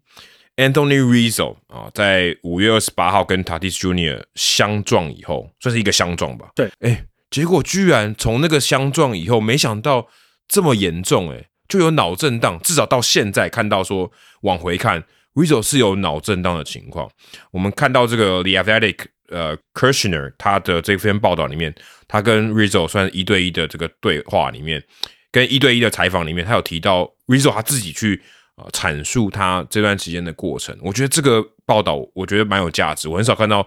这么巨细密，或者说面对球员的这么坦白的一个一篇报道。那 Rizzo 里面就有讲到说，他在跟他相撞以后啊，可能他偶尔会有一些早上起来觉得很累，然后脑袋昏昏沉沉，那甚至说呃他的视力会有一点受到影响，所以导致他诶，他如果今天要看。哦，这你知道大联盟的诉求，大联盟的变化球会有一点影响。哎，其实我后来发现他真的有影响，他的这个进攻的表现也未免我知道他变得很烂了，可是我发现这也差距太大了吧？他在相撞之前是 WRC Plus 一百四十六，哦，好到不能再好，一百四十六超好。相撞之后呢，剩四十三，哦，几乎是全大联盟最烂的，几乎是最烂的。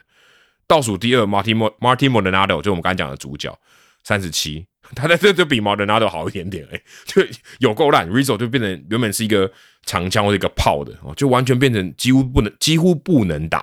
哦，就变成好像是一个呃进攻上的一个黑洞。但他还是有上场嘛，所以呃一直到最近啊确定诊断出来说哦，他因为脑震荡进到上面名单，但那个之前他就是在一个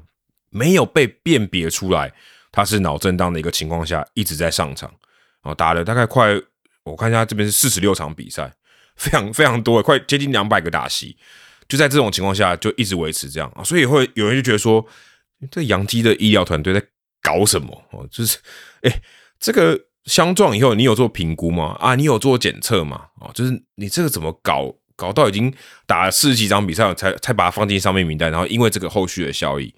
然后也在这报道里面，Rizzo 就帮球队的这个医疗团队说话啊，说哦。没有啦，我们都有做检测，那他们该做的也都有做，然后也都有去检查，可是当时就是没有发现问题，而且有一些因为 Rizzo 也算是老将了，所以他也知道说一整个赛季很长，那会有疲劳，会觉得啊，好像真的特别累，就好像我刚播完 U 时，我觉得累到爆的那种感觉，可以理解啊，就是休息一下就好了，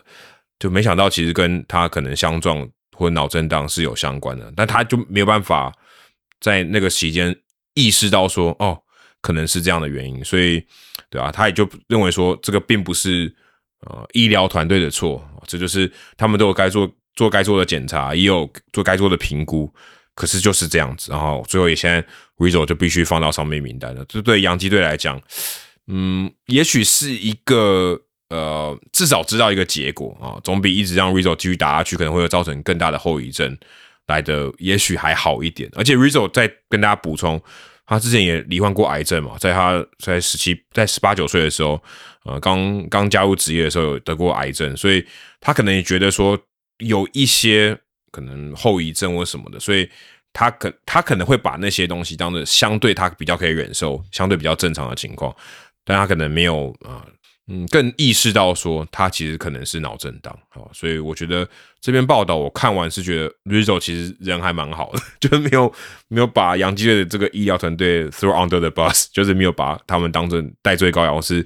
把他当成说，哎，因为对吧？因为你们检查没有到位或者什么的去批评他们，所以对我看篇这篇报道也是，我觉得也跟刚刚我提到像伊娃这些，也我觉得这个报道也是很对我来讲很很很新鲜。就我也没有看过有球员这样子去用呃这么对话的方式去描述他呃，在伤势上面，而且是一个进程啊，就是有有时序的这样的一个一个报道，我觉得也是蛮有趣。大家如果有机会的话，也可以去 Athletic 看这篇报道，因为他这篇报道的写法就不是像一般新闻的。写法嘛，他就只是把这个对话逐字稿直接弄上去，因为哎，我不知道我不知道是不是逐字稿，但是他可能但是是类似逐字稿，应该是逐字稿，因为你用 quotation mark 的话，你一定要是就是那个选手讲的话，你不能自己加油添醋或者是删删删减，所以。应该就是逐字稿，就是 Rizzo 讲了什么，他就直接如实的把它打上去，就照实的报道。对，就有点像是一个剧本的感觉嘛，就是一个问题，然后一个对话这样子，这样子就是一来一往这样子，他把它整个弄上去。因为一般的新闻，可能选手的 quotes 就是他讲的话没有那么多，所以你记者当然要哎铺陈一下，把这个状况描述啊什么的。但没有这篇，就是因为 Rizzo 他回答了非常多，巨细靡遗，就像你刚刚讲的，然后来龙去脉啦，他也分享了很多，所以。在这样情况下，哎，干脆直接用这样最直接的呈现呢，也许是一最好的新闻报道也说不定。对我，我真的这样觉得。对啊，其实很少看到这个，我看到这个格式的时候，我觉得很新鲜。对对对对，这这 这么长，而且是那个对话主角不是什么诶什么退役的球员或是其他的人哦，就是一个非常非常现就是现役的球员，然后他可以聊这么多。嗯，那刚才有提到说，哎，外界对于杨基处理这件方式、处理这件事情方式的质疑哦，但。从 Rizzo 在这一篇报道里面的回答来讲的话，搞不好杨基这边真的是没有做错事情，因为你基本上受伤五月二十八号第一时间发生之后，杨基有做了脑震荡测试，有做检查，Rizzo 也全部都通过，而且 Rizzo 说他其实撞完之后的那几天，其实他都觉得还 OK，哦，没有没有什么晕眩啦，或者是什么身体很不舒服啦，没有。而且球队那个时候也让他休了三天，三场比赛，而且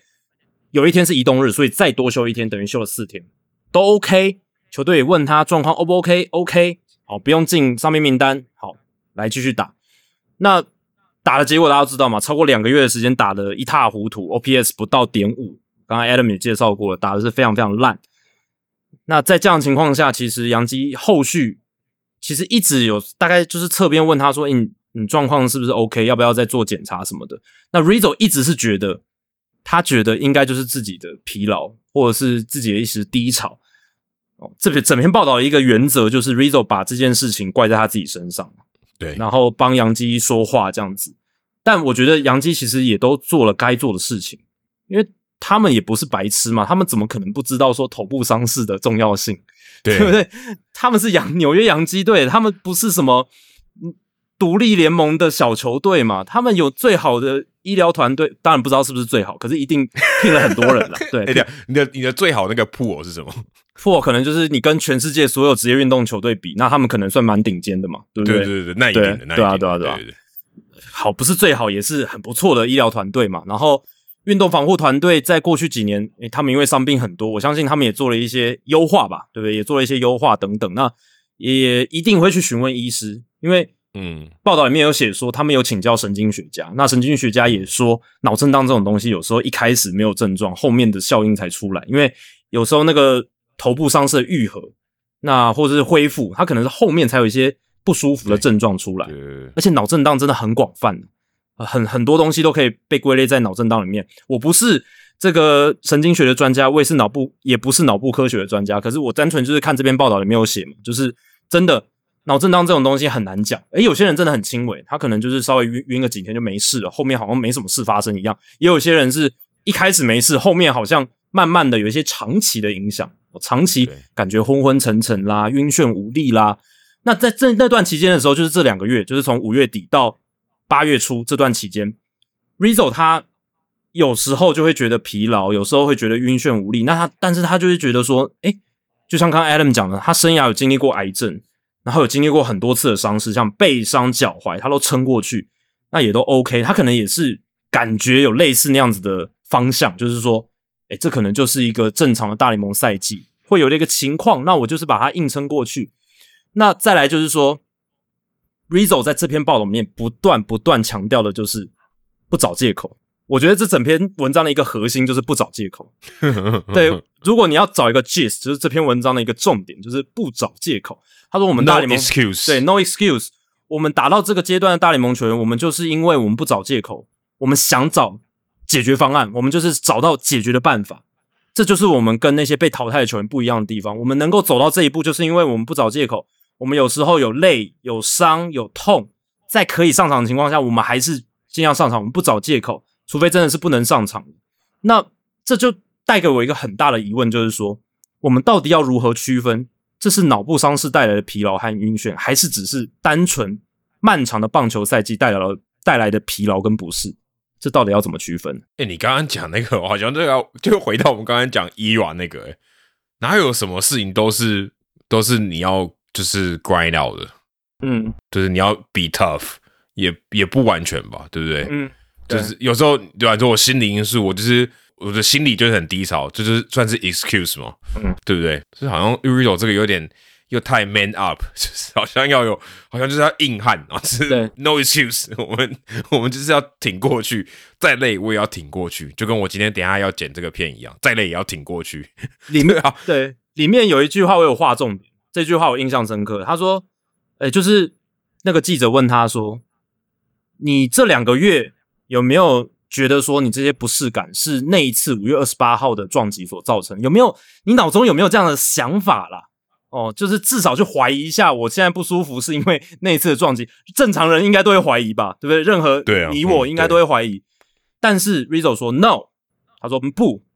，because again we are not bred to come up with excuses。我们从小被养成的方式，养成球员的方式就是不能找借口。The guys in this game who come up with excuses are guys who don't stay very long。那一些打棒球，而且常常找借口的啊，说我今天这里痛，那里痒，那哪里怎么样，不能上场的，或者是我今天有什么理由？喝醉酒，喝醉酒，宿醉，宿醉不能打，对，不不能打，或者家里有什么状况不能打的，然后跟女朋友吵架，跟老婆吵架不能打的那些球员，他通常待不久了啊，都早就被淘汰了，待不久。对，叫伊娃跟他对决一下。所以这句话我就直接把它重点画出来。然后就是这整篇文文章的一个核心，他他其实不断的很很强调这一点啊，就是其实也反映了普遍大联盟球员，甚至说职业运动赛场上面的一个文化，尤其是男性职业运动赛场，甚至女性运动职业赛场，可能也是哦，就是对我们都要撑着哦，这伤势只要不要让我没办法站起来，我都要奋力去拼。当然这是一个好的态度，可是我觉得那一个。底线那条红线，我觉得大家还是要能够抓到哦，不然没抓好的话，诶，很可能我们一般人也可能会发发生过劳死。我们不是常常听到说有一些呃公务员或基层员警，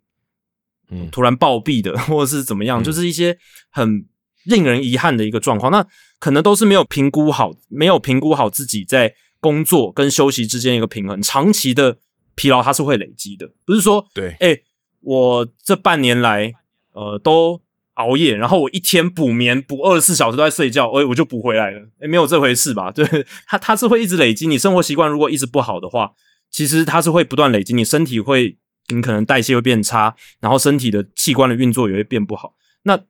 回到运动员、棒球员、大联盟球员，那也是啊，就是你这个伤势如果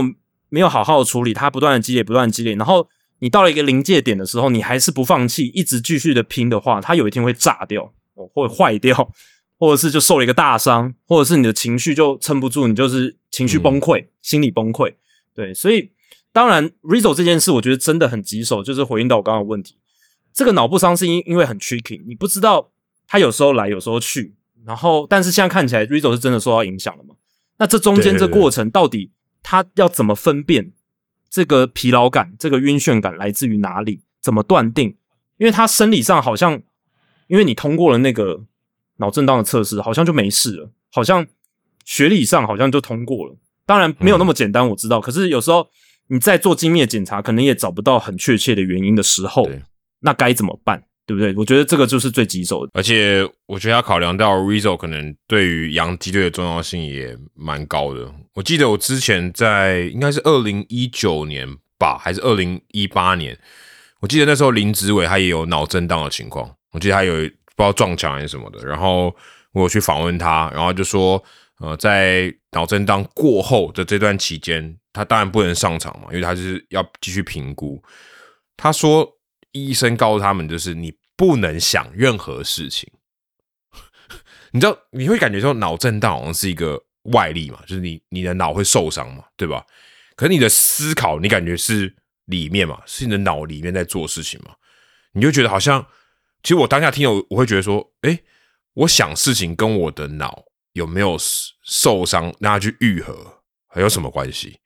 因为你的脑动脑跟外面撞击好像没有什么直接关系，但他就说，你就是要让脑彻底的休息，不管是你的这个心，就是你的心智、你的思考，跟你你外在，就是不能再接触到任何撞击啊，这个都很重要。大家如果有看过那个震荡效应，就知道其实人的脑是非常非常脆弱，嗯，人的脑是非常非常脆弱，所以如如果人类要进化，头骨一定要变硬。对对，头骨一定要变硬，因为脑太重要了，脑脑太重要，所以对啊，所以我就觉得说，嗯，让他继续打，然后暴露在一个风险之下。如果你回头看，你还是觉得说这个决定是比较没有这么 precautionary，就是你这么去预防哦，你就是你说啊，他如果有撞击，我们就先把它摆到七天上面名单好了啊，先让他完全的。休息，什么事都不去想，什么运动都不做，让他们躺在休息，然后来观察看看，或者或者是他更快一点恢复。到下没有，他就让他上，然后继续打打在一个多月的比赛。我觉得如果真的要检讨，好像我觉得还是可以。还洋基队的他们应该会后悔吧？我觉得多少会有点后悔吧。看到现在的结果，应该想说啊，我们当时应该要怎么样怎么样。然后你刚刚讲到，就是对于脑震荡恢复这件事情的一些细节。Rizzo 在这一篇报道里面也有分享，就是脑震荡的检测到底在测试什么？当然没有到非常非常具体，但他大概有给我们一个 idea，就是一个大概的面貌。他说有点像是在高中的时候做的一些测验，那他会要你的大脑开始动起来，会要你去思考的一些问题，而且呃，总共进行的时间大概十到二十分钟，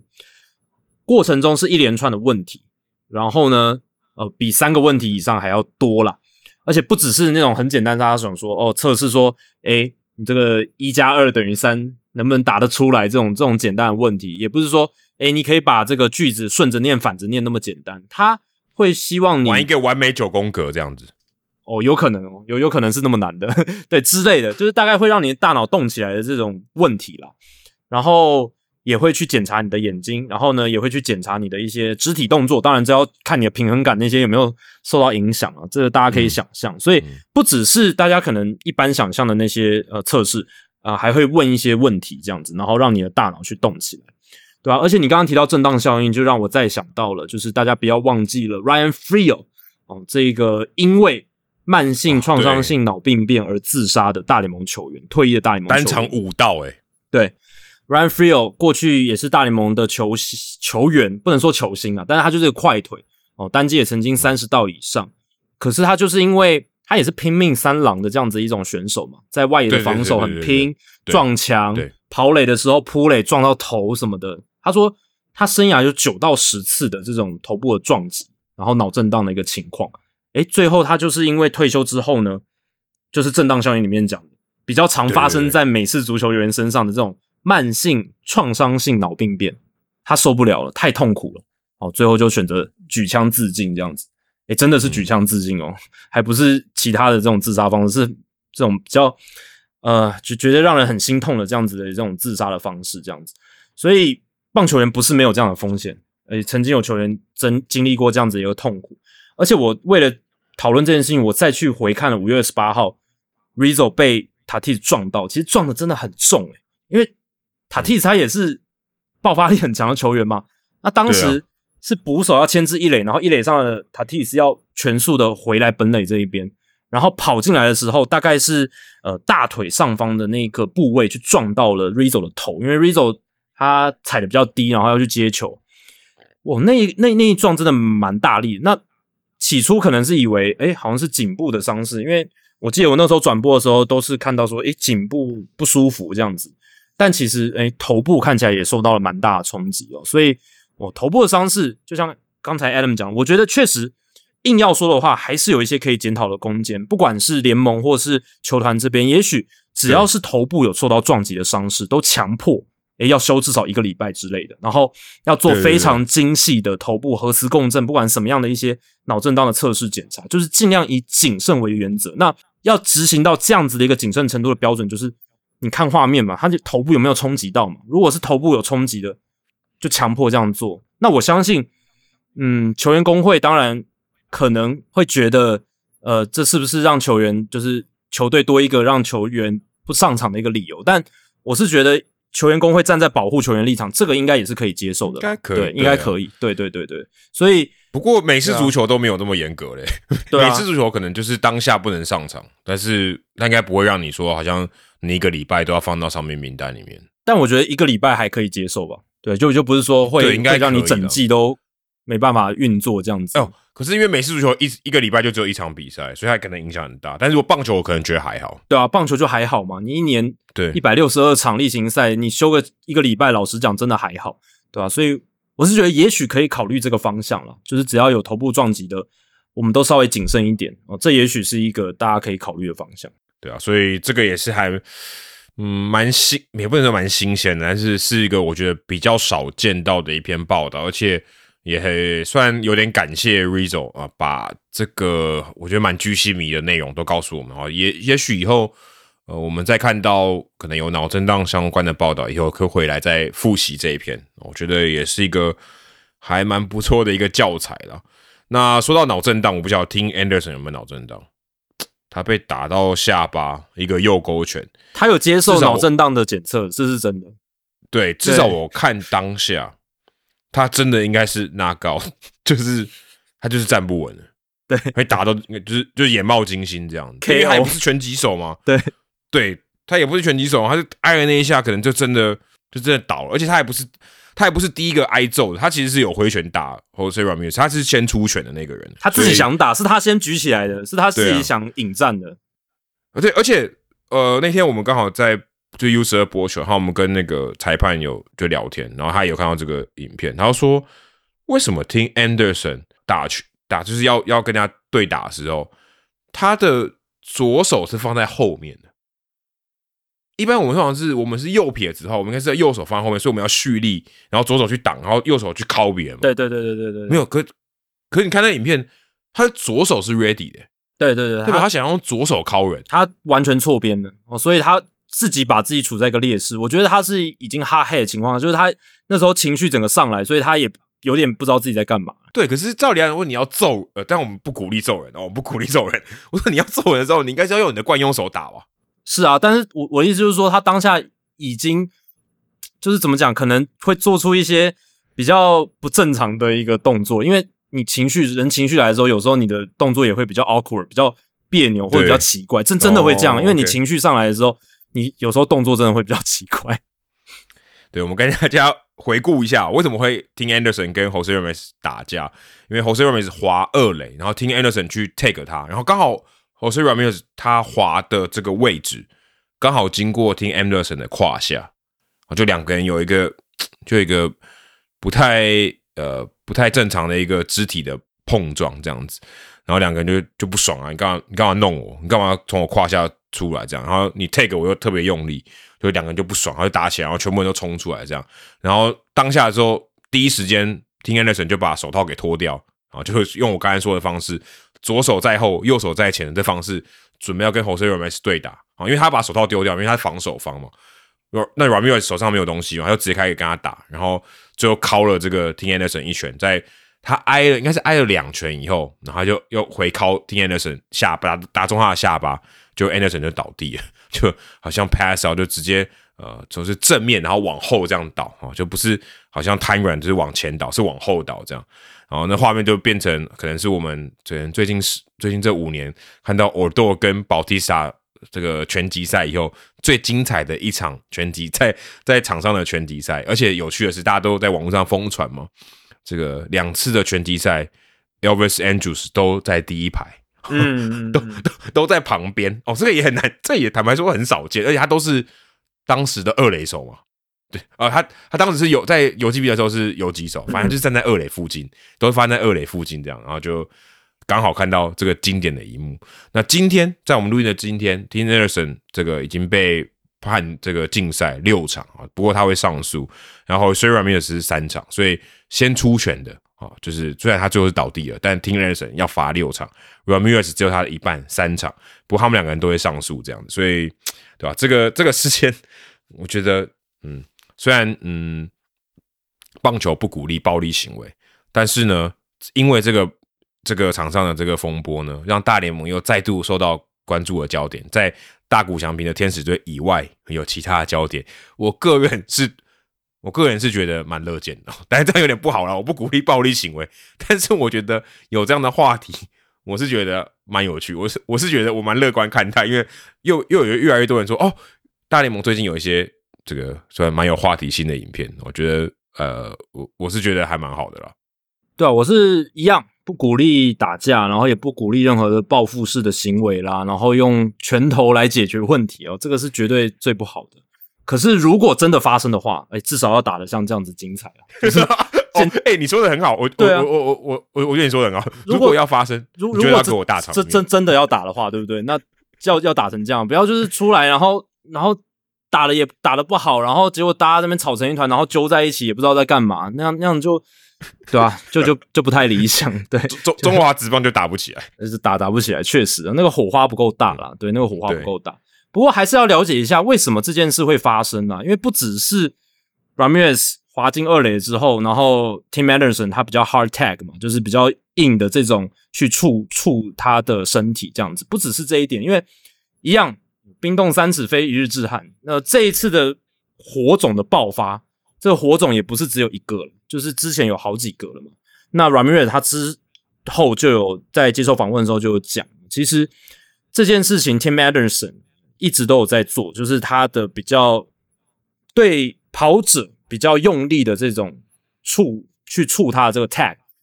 比较用力。那他之前呢也有跟他们几对上几个就是守护者的几个年轻的球员，像 Rockio、像 Arias，对，就有一些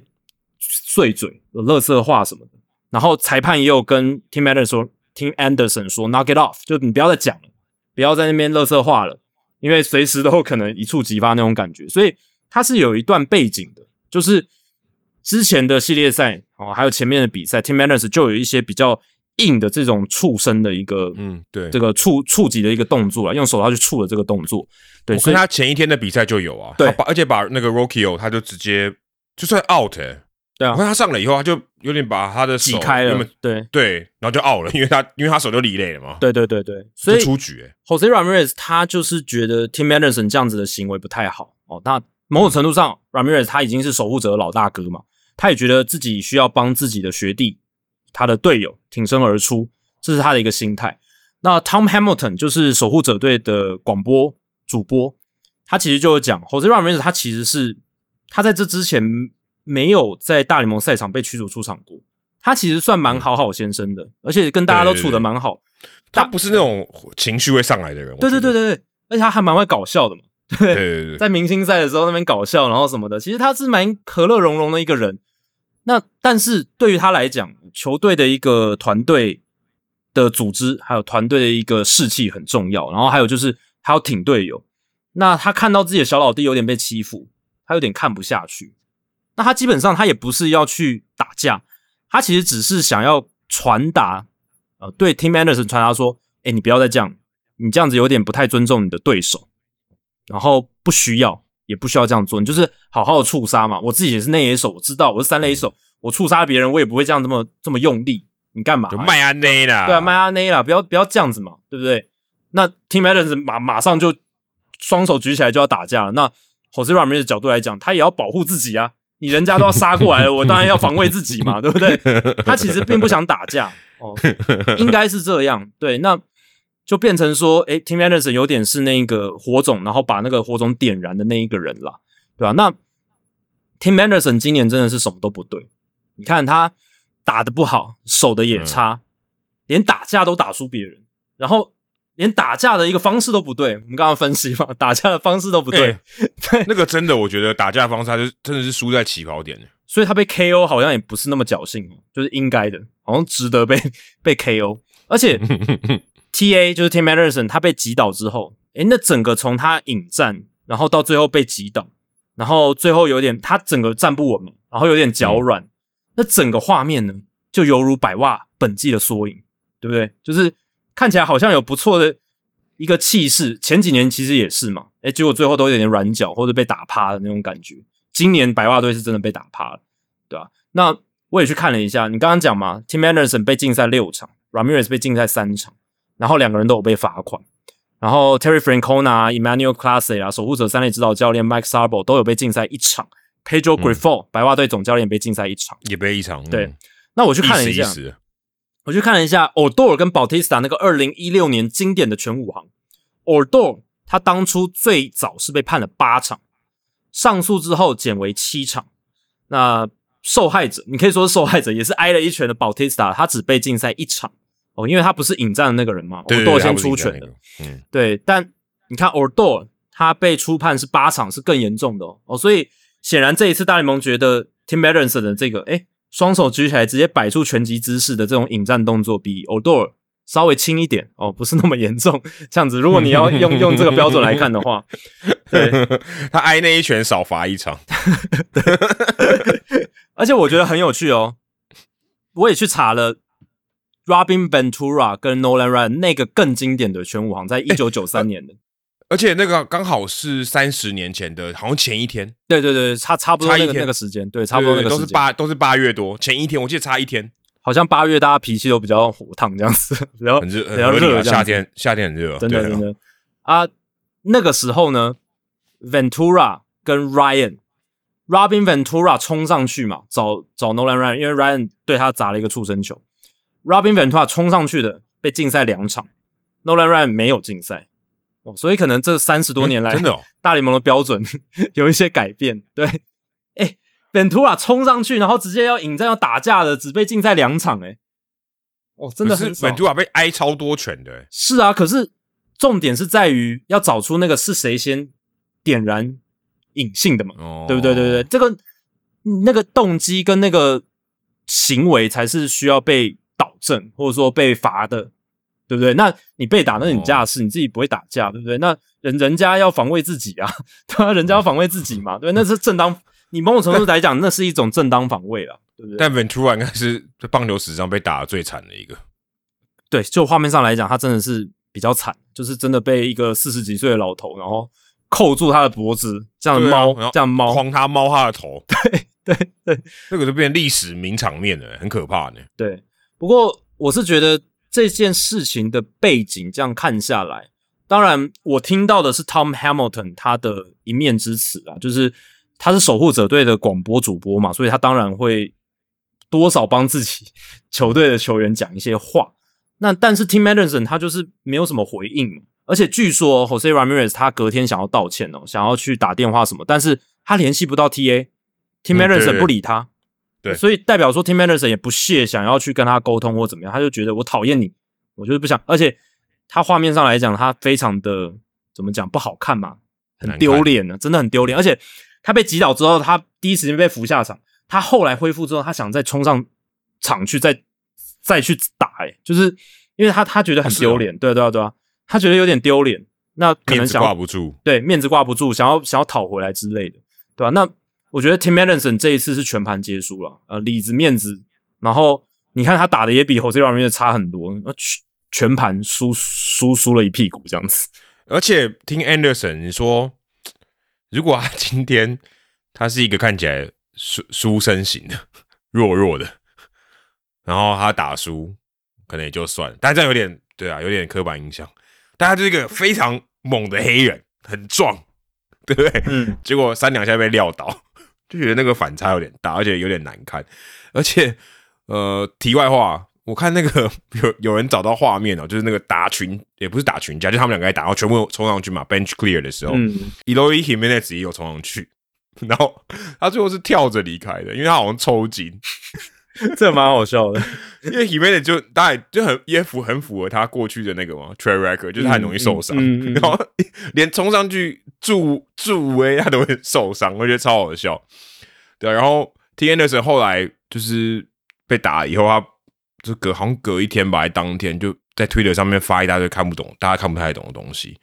就不知道到底在干嘛哦。有点天那是原本感觉上他是那种比较 outspoken 的人，然后会讲一些比较有点像干 Rizzo，但是比较呃，这样有点刻板印象，那就比较黑人的那种方式去讲一些东西。但他这次我完全看不懂他讲什么，就是他想要发表一些意见，说我想要在网络上讨回一点公道，是讨回一点面子，完全看不到，我完我完全看不懂，哎，对啊，我怀疑我的英文能力。对，这一次感觉就是，嗯，大家会比较同情，或者说比较去支持 Jose Ramirez 这一边啦，因为不管是他过去的历史啊，我刚刚讲的比较和乐融融先生这样子，然后还有就是，诶，他想要去。诶，挺一下自己的队友，然后也是 Tim Anderson 先前有一些比较多 hard tags，然后比较多的一些碎嘴什么的，然后嗯，也算是一部分的情绪爆发。但真正先要引战的是 Tim Anderson 嘛，对啊？那 Ramirez 这一方某种程度上是一个正当防护自己。就我的角度来看，我会这样解读了，对吧？那感觉 Tim Anderson 真的就像我刚刚讲，就是不管呃从各个方面角度来讲，他不只是输了这一场打架。他其实，你看，他其实更需要专注的是自己在场上的打击跟防守吧，而不是去想说，哎哎，人人家怎么挑衅你什么？你，我觉得他更应该专注在把自己的球技打好上面。你看，白袜队其实如果他今年打得好的话，搞不好有机会用 Anderson 换到一些好物，对不对？但 Anderson 自己打成这样，让他完全没有任何的交易价值，所以他继续留在阵中。其实你看他前几年的表现，他其实打的。非常好嘛，对不对？然后也被视为是诶非常强的一个打者。二零一九年还是全联盟的打击王，而且过去两年都有入选明星赛，超过三成的打击率哦。但是今年真的 不知道是什么状况诶就是希望他可以好好的冷静一下，然后思考一下，然后反刍一下，看能不能在明年卷土重来，重新建立自己的身价。当然他是有签这个延长合约嘛，对对对。但是这个延长合约诶七年也快到了。哦，时间过得好快哦！他二零二三年，今年是这个七年合约的最后一年，然后二零二四年有个球队选择权，所以其实也快到期喽。那在这样情况下，如果他如果白袜队明年选择把他留下来，他如果不能重建自己的身家，他到自由球员市场，以他现在一个状况，诶，会很会很凄惨哦，对，会很凄惨，对吧？对吧？还还有人说这场这个两个人的对决，一个是 the most overrated，就是最被高估的球员对上 the most underrated。Tim Anderson 是有点 overrated，没错。可是对啊，但是我可以绝对同意，呃，Jose Ramirez 绝对是 the most underrated。哦，对啊，我觉得还蛮有趣，这两个这真的很有话题。而且你刚刚讲那个就是 Elo Jimenez 那个东西，让我想到就是 Jimenez，你刚刚讲嘛，他痛痛人标签连。上去凑一个群架热闹，他都会有点抽筋这样子。一九九三年，Robin Ventura 跟 Nolan Ryan 那一次的全五号捕手是 Pudge Rodriguez，就是 Ivan Rodriguez 这个名人堂捕手。对对对对，这个也这也名场面，他也有参加。对，他也冲上去，他第一时间想要把 Ventura 抓下来，就是把他拉离开这个 Nolan Ryan。那你知道吗？其实那个时候，Ivan Rodriguez 他才刚接受一个这个脸部颧骨的手术哦，因为之前他。有受伤很严重哦，是头部的伤势，然后是脸哦，颧骨的动手术，嗯，结果他那个伤口都还没有完全痊愈的情况下，他比赛很硬汉上场比赛，然后还冲上去要去把人家拉下来，而且其实他最后是被压在那一群人群堆里面，诶，结果他后来那那一年他还是继续比赛嘛，然后那一年一九九三年他出赛一百三十七场。也入选明星赛，也拿下了新手套，所以哇塞，其实 Rodriguez 就是他生涯是非常的耐操嘛，非常硬汉，然后他的标签就是，哎，基本上不太容易受伤的一个人。对，那跟 Elo Jimenez，你刚刚讲到这个，就觉得是一个很大很大的对比，这样子。我我永远都记得他之前不在马林鱼队，然后一个本垒冲撞，然后我忘了是谁，应该是洋基队的吧，冲过来。撞倒他，然后他最后没有被，就像那个叶军章被撞嘛，嗯嗯嗯，然后最后起来拿着手拿着球在那，然后把这球砸在地上，名也是名场面。我记得永远都忘不了他穿那个黑色马林鱼球衣的时候，然后被撞倒以后站起来，然后球没有掉的怒吼，那真的是硬汉，硬汉中的硬汉。三十八岁在国民队的时候，一年还可以蹲一百零二场，真的很扯，我天，真的很扯，对，真的很扯。对啊，而且我们聊到白袜队哦，白袜队真的是不只是战绩真的很差，然后你连这个实质上的领袖哦，就 Tim Anderson，他也是精神上的领袖，也被人家一拳敲倒。最可怕的，我觉得这个我们要提的这个呃 k e n n Middleton 被交易到洋基，我们那天不在在笑吗？洋基队这个草草交卷，哎，结果没有，结果交易来一个新闻焦点哦，居然 Middleton 到了洋基队以后，哇塞，居然回头来一个这个回马枪哦，J.C. Rogers 在 ESPN 的报道就把这个，我不知道他可能不知道怎么样让 Middleton 说这么多话，因为这个其实，在也回到我们刚刚一直在讲的，这其实最近这个礼拜发生的一些跟球员有关的消息、新闻报道，都让我觉得，哎，他是不是在 U 在我们 U 十的时候很忙的时候在那边搞我们？怎么怎么搞这么多以前很少看到的新闻？球员还在现役哦，还还还没有退休的人，刚被交易就直接炮轰球队，说白袜队。没有这个文化非常糟糕，完全没有规矩，no rules，no guidelines。然后球员什么呃迟到，然后什么菜鸟在牛棚里面睡觉，就比赛中睡觉。然后有人没有去练习，有人赛前开会没有到，就这种嗯，在职业球员里面算是很离，我觉得很离谱的事情啊。我觉得很离谱的事情，居然都发生，而且发生在这个球季，而且他甚至说。这个在这个这个新的总教练来之前就已经有了啊，也暗指说在 Tony La r u s a 之前就已经有了啊，Tony La r u s a 那个时代或者更早之前就已经有了，可能在 Renteria 时期就已经有了，然后整个球队都乌烟瘴气，然后也他们当然没有讲出来说难怪这样不会赢球，但你就知道说哇塞，白袜队这个不是战绩打的烂而已，这个可能从里面的这个文化整个。整个休息室的气氛，或者说整个球队的向心力，整个球队的竞争力意识，都完全不行啊，就非常可怕。他这个，这个，而且他里面有一个提到一个例子，我觉得非常好笑，就是说他一知道他被交易，马上去刮胡子。他说：“我宁可去遵守这种赢家，就是赢家球队、赢家球队就有竞争力的球队的规矩，我也不想要在白袜队了。我马上去刮胡子。一般球。”一般球员如果有留胡子，他其实到洋基，他多少会有点抗拒嘛，说哎为什么要刮胡子？但没办法，这个人在屋檐下不得不低头。但他没有，Middleton 说哦，我好高兴哦，我要我要刮胡子，我要我要为这个有规矩的赢家球队效力。我就觉得这个这个行为，我觉得很好笑啊，也也蛮能代表蛮多事情，就代表他的一个他的行为，就代表他的态度，代表他的这个心情，我觉得蛮有趣的。对，Middleton 他其实有讲呢。因为他其实有蓄胡的习惯了，他其实不喜欢剃胡子，他也觉得说啊剃胡子不太，他不太喜欢。可是他为什么还是很高兴？就是你刚刚讲，他觉得这是一个有纪律、有操守，或者说呃，你如果没有遵守规矩会被惩罚的一个球队，那他觉得这是他想要的一个文化。哦，比起白袜队那样子已经有点软烂，然后有点缺乏纪律的一个文化，他宁愿去剃胡子，他觉得遵守这个规则都让他更有动力，应该是这样的感觉。他剃胡子应该也很心痛的。大家如果有看米洛腾，他其实一直有蓄胡的习惯，而且他胡子留的蛮长的，他应该是蛮喜欢蓄胡的。可是即便连他这样的球员，他都诶欣然接受说，哦，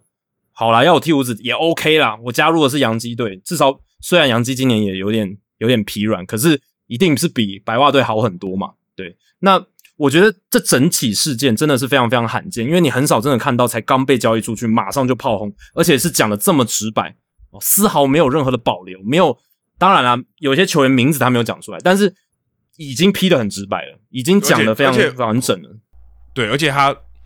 就是那些事件就是很真实。对对对对，他不说啊，有人就不乖，有人不守，有不听教练的话，讲的很模糊，这样没有啊，把那些都讲的很清楚。已经很具体了啦，对啊，对。你刚刚讲嘛，菜鸟在牛棚里面睡觉啦，因为他是牛棚嘛，所以他看得很清楚。然后有球员没有出席球队会议，然后有人没有参与投手的守备练习。但是更重要的是，这一些没有遵守规矩，或是他应该尽的义务没有尽到人，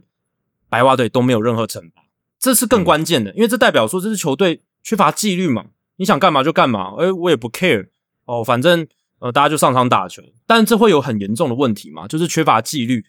嗯，其实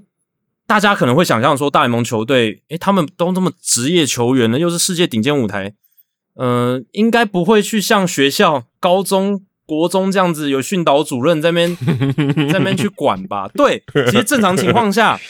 你是大联盟球员的话，你应该都有这些认知嘛。你的职业操守，你的这种标准应该要很高，这些都最基本最基本的东西。我们之前还常常聊说，有一些球员他们会做的更多嘛，赛前更早到啊，然后甚至会看不惯其他球员没有人认真练习，觉得诶你怎么都没有认真练什么的，这种都有。那像白袜队这种这么软烂的情况，是真的，我觉得应该是蛮罕见的，或者说比较少有啦。就是跟其他的球队相比的话，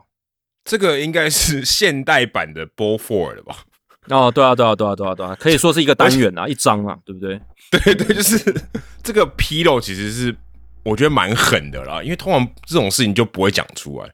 你就不爽在心里而已。对对对，他这是真的是这个真的让我想到，就好像波佛这本这个经典名著一样。对啊，而且通常就算有，也可能是匿名向记者透露，对不对？记记者可能说，哎，白袜队现在球队的文化并不好，有 source 讲讲说啊，他们里面怎么样怎么样。但 Middleton 他直接他也不 care，白袜队人讨厌他没关系，你要挂我名字 OK，我愿意 on record，就是在他们对这个报道里面直接讲出来。哦，这个就是显然是一个很大的问题，而且我看了后续的报道，Lance Lynn 其实也同意他的说法，因为他说。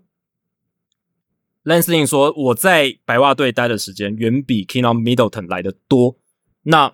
他就说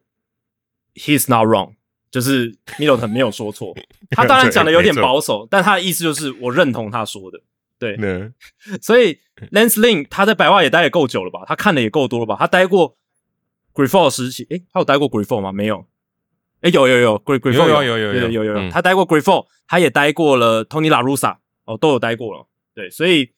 他说这句话，我觉得算是去 confirm Middleton，我觉得算是蛮有说服力的。嗯我觉得算算是蛮蛮有说服力的。然后你从 Middleton 的说辞可以感受到，其实建立一支球队的文化跟纪律，它是从春训就开始，春训去建立一个球队的文化、认同感、归属感，你的 identity，你的身份认同，它里面蛮强调这一点的。那他同时也觉得说，经典赛 Lance Lynn 哦，然后还有呃正宗的一些老将，像 Kendall Graveman，他们去打经典赛，春训的时候，白袜队缺少了一些，你可以说老球皮也好，这样讲当然不好听，但是就是一些资深的领袖，对对对，资深领袖，缺乏资深的领袖，他觉得春训那时候少了这些资深领袖去建立文化，去约法三章，去建立一些纪律，哦，是一个蛮大的关键。那嗯，整体而言，就是白袜缺乏这种休息区的领袖、团队的领导力，大家有点都是我行我素，好像也不太 care 彼此怎么样，团队战力怎么样，就是然后也缺乏纪律嘛，所以有一些人可能就比较松散的，他就这样子我行我素的做下去，那这当然会让某一些他可能自我要求很高，或他其实真的呃非常非常想赢球，然后看不惯哦这些人的一些做法，会有一些。呃不满的声音存在。对，所以 Middleton 他离开了白袜之后，他也赞扬了洋基的规则，你就是把队规定好嘛，有纪律的去赢球。嗯当然，纪律走到极端也可能会有反效果，哦，可能会有嗯球队、球员的反弹，可能可能会有一些呃被压的太密的话，大家会压力太炸，或者是太就是那种氛围很不好，那也会有。可是还是要有适度的纪律。那通常我觉得一般球队可能也不是说真的。诶，会像兄弟前几年不是还有在二军把那个规则写出来，可能也不用做到这样子啦。但是好像军队一样，对，不用到那样。就是我觉得这些职业球员他本来就有一些自我的纪律要求嘛，然后再加上说，嗯如果有资深的球员，他以身作则做典范，然后带领大家，不管是像以前的 Brian McCain 扮演这样的角色，对不对？嗯对对对对对，Jason Giambi 在洛基队的时候，可能也是这样的角色。他可能诶用一个领袖的方式，一个老大哥的身份，诶没错要求一些球球员他该有一些呃行为，该有一些呃什么样负责任的态度，不管是自己以身作则去示范，或者是诶可能稍微沟通一下，看稍微沟通一下，稍微了解一下。这也让我想到之前 Ronald Acuna Jr. 不是有一个争议吗？就是说，诶 Freddie Freeman 去在他菜鸟年的时候，对他有一些诶纠正，或者是说指教指教，对对对对，就是针对他的一些打球的方式哦。他们说我们勇士队打球的方式是怎么样怎么样怎么样，但阿库尼亚对阿库尼亚有他自己的一种个人风格的方式。嗯，我觉得这可能就是一个球队文化建立的过程。那当然会有摩擦，那摩擦的过程当中，就是如果能够好的化解，它就不会泄露到外面；那如果不好的化解，可能就会泄露到外外面。但整体来讲，其实我相信 Freddie Freeman 他在勇士队应该也是一个蛮好的 leader，蛮好的一个领导者。没错，对，所以这可能就是白袜队这几年所缺乏的。所以，即便我们常常讲白袜队他们的阵容其实蛮好的嘛，他们有很好的年轻的 core，然后那些来自古巴的、来自多米尼加的，然后年轻的球员，其实有蛮好的一个核心。然后他们补的一些自由球员，其实也都蛮强的。诶，结果成绩一直打不出来，然后。呃，然后最后就是有比较多的伤兵啦什么的，然后最后球队被被迫好像要去拆掉，再加上管理阶层在休赛季的补强又不是那么的扎实，然后又不是那么的给力，那所以整支球队好像从上到下都是问题。哎，你怎么都没有提到 Tim Anderson？他待那么久呢，他人在那边呢，对啊，所以他没有责任吗？看起来他一定有责任，应该没有很好的。leadership 嘛，没有很好的领导能力，对啊。你说真的，如果要要我选哦，就是我们如果是一个就外人，然后我们看白袜队谁应该是领袖，绝对是 Tim Anderson 哦。对对啊，绝对是第一个，他就辈分够嘛，待的够久嘛，会他几乎都是百袜队的嘛。嗯，对，他在百袜队，他现在应该待最久的。如果如果没算错的话，他应该待最久的。照理来讲，而且他他就是那样的人嘛，对不对？他不像什么我们之前聊过 Rafael Devers，他感觉不是很有领导气质的人。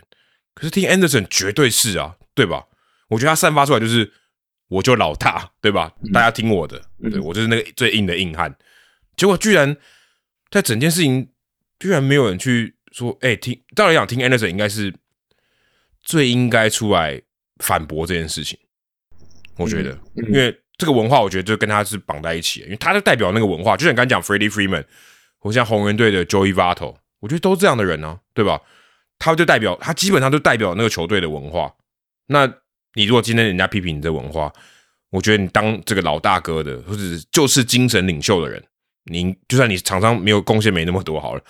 你也是应该要出来说不对。反正我今天还看到一个新闻，他但好像是假消息啊哦。但我们这边先跟大家讲一下打假消息，但还是蛮离谱，就说亚斯马尼管豆跟 Tim Anderson 在休息室有打架，但。但我看到的时候，我就觉得，哇，有那么荒谬吗？哦，还好是假消息啊，这样。但我但是你也会觉得说，嗯，好像也不是百分之百很离谱，但是也是有可能，因为之前也有嘛，之前我记得什么听低锅的也有打架过嘛，对不对？在在那个休息休息室，所以你会觉得，哦，这个事情也不至于太离谱，可是，对吧？感觉就有点屋漏偏逢连夜雨，然后 Anderson 还被传出跟 Grandal 打架什么的，但对啊，我就觉得说。嗯，Anderson 感觉最近这一个礼拜应该应该不太好过啊，而且蛮衰，而且好像最近吧，今天还是昨天，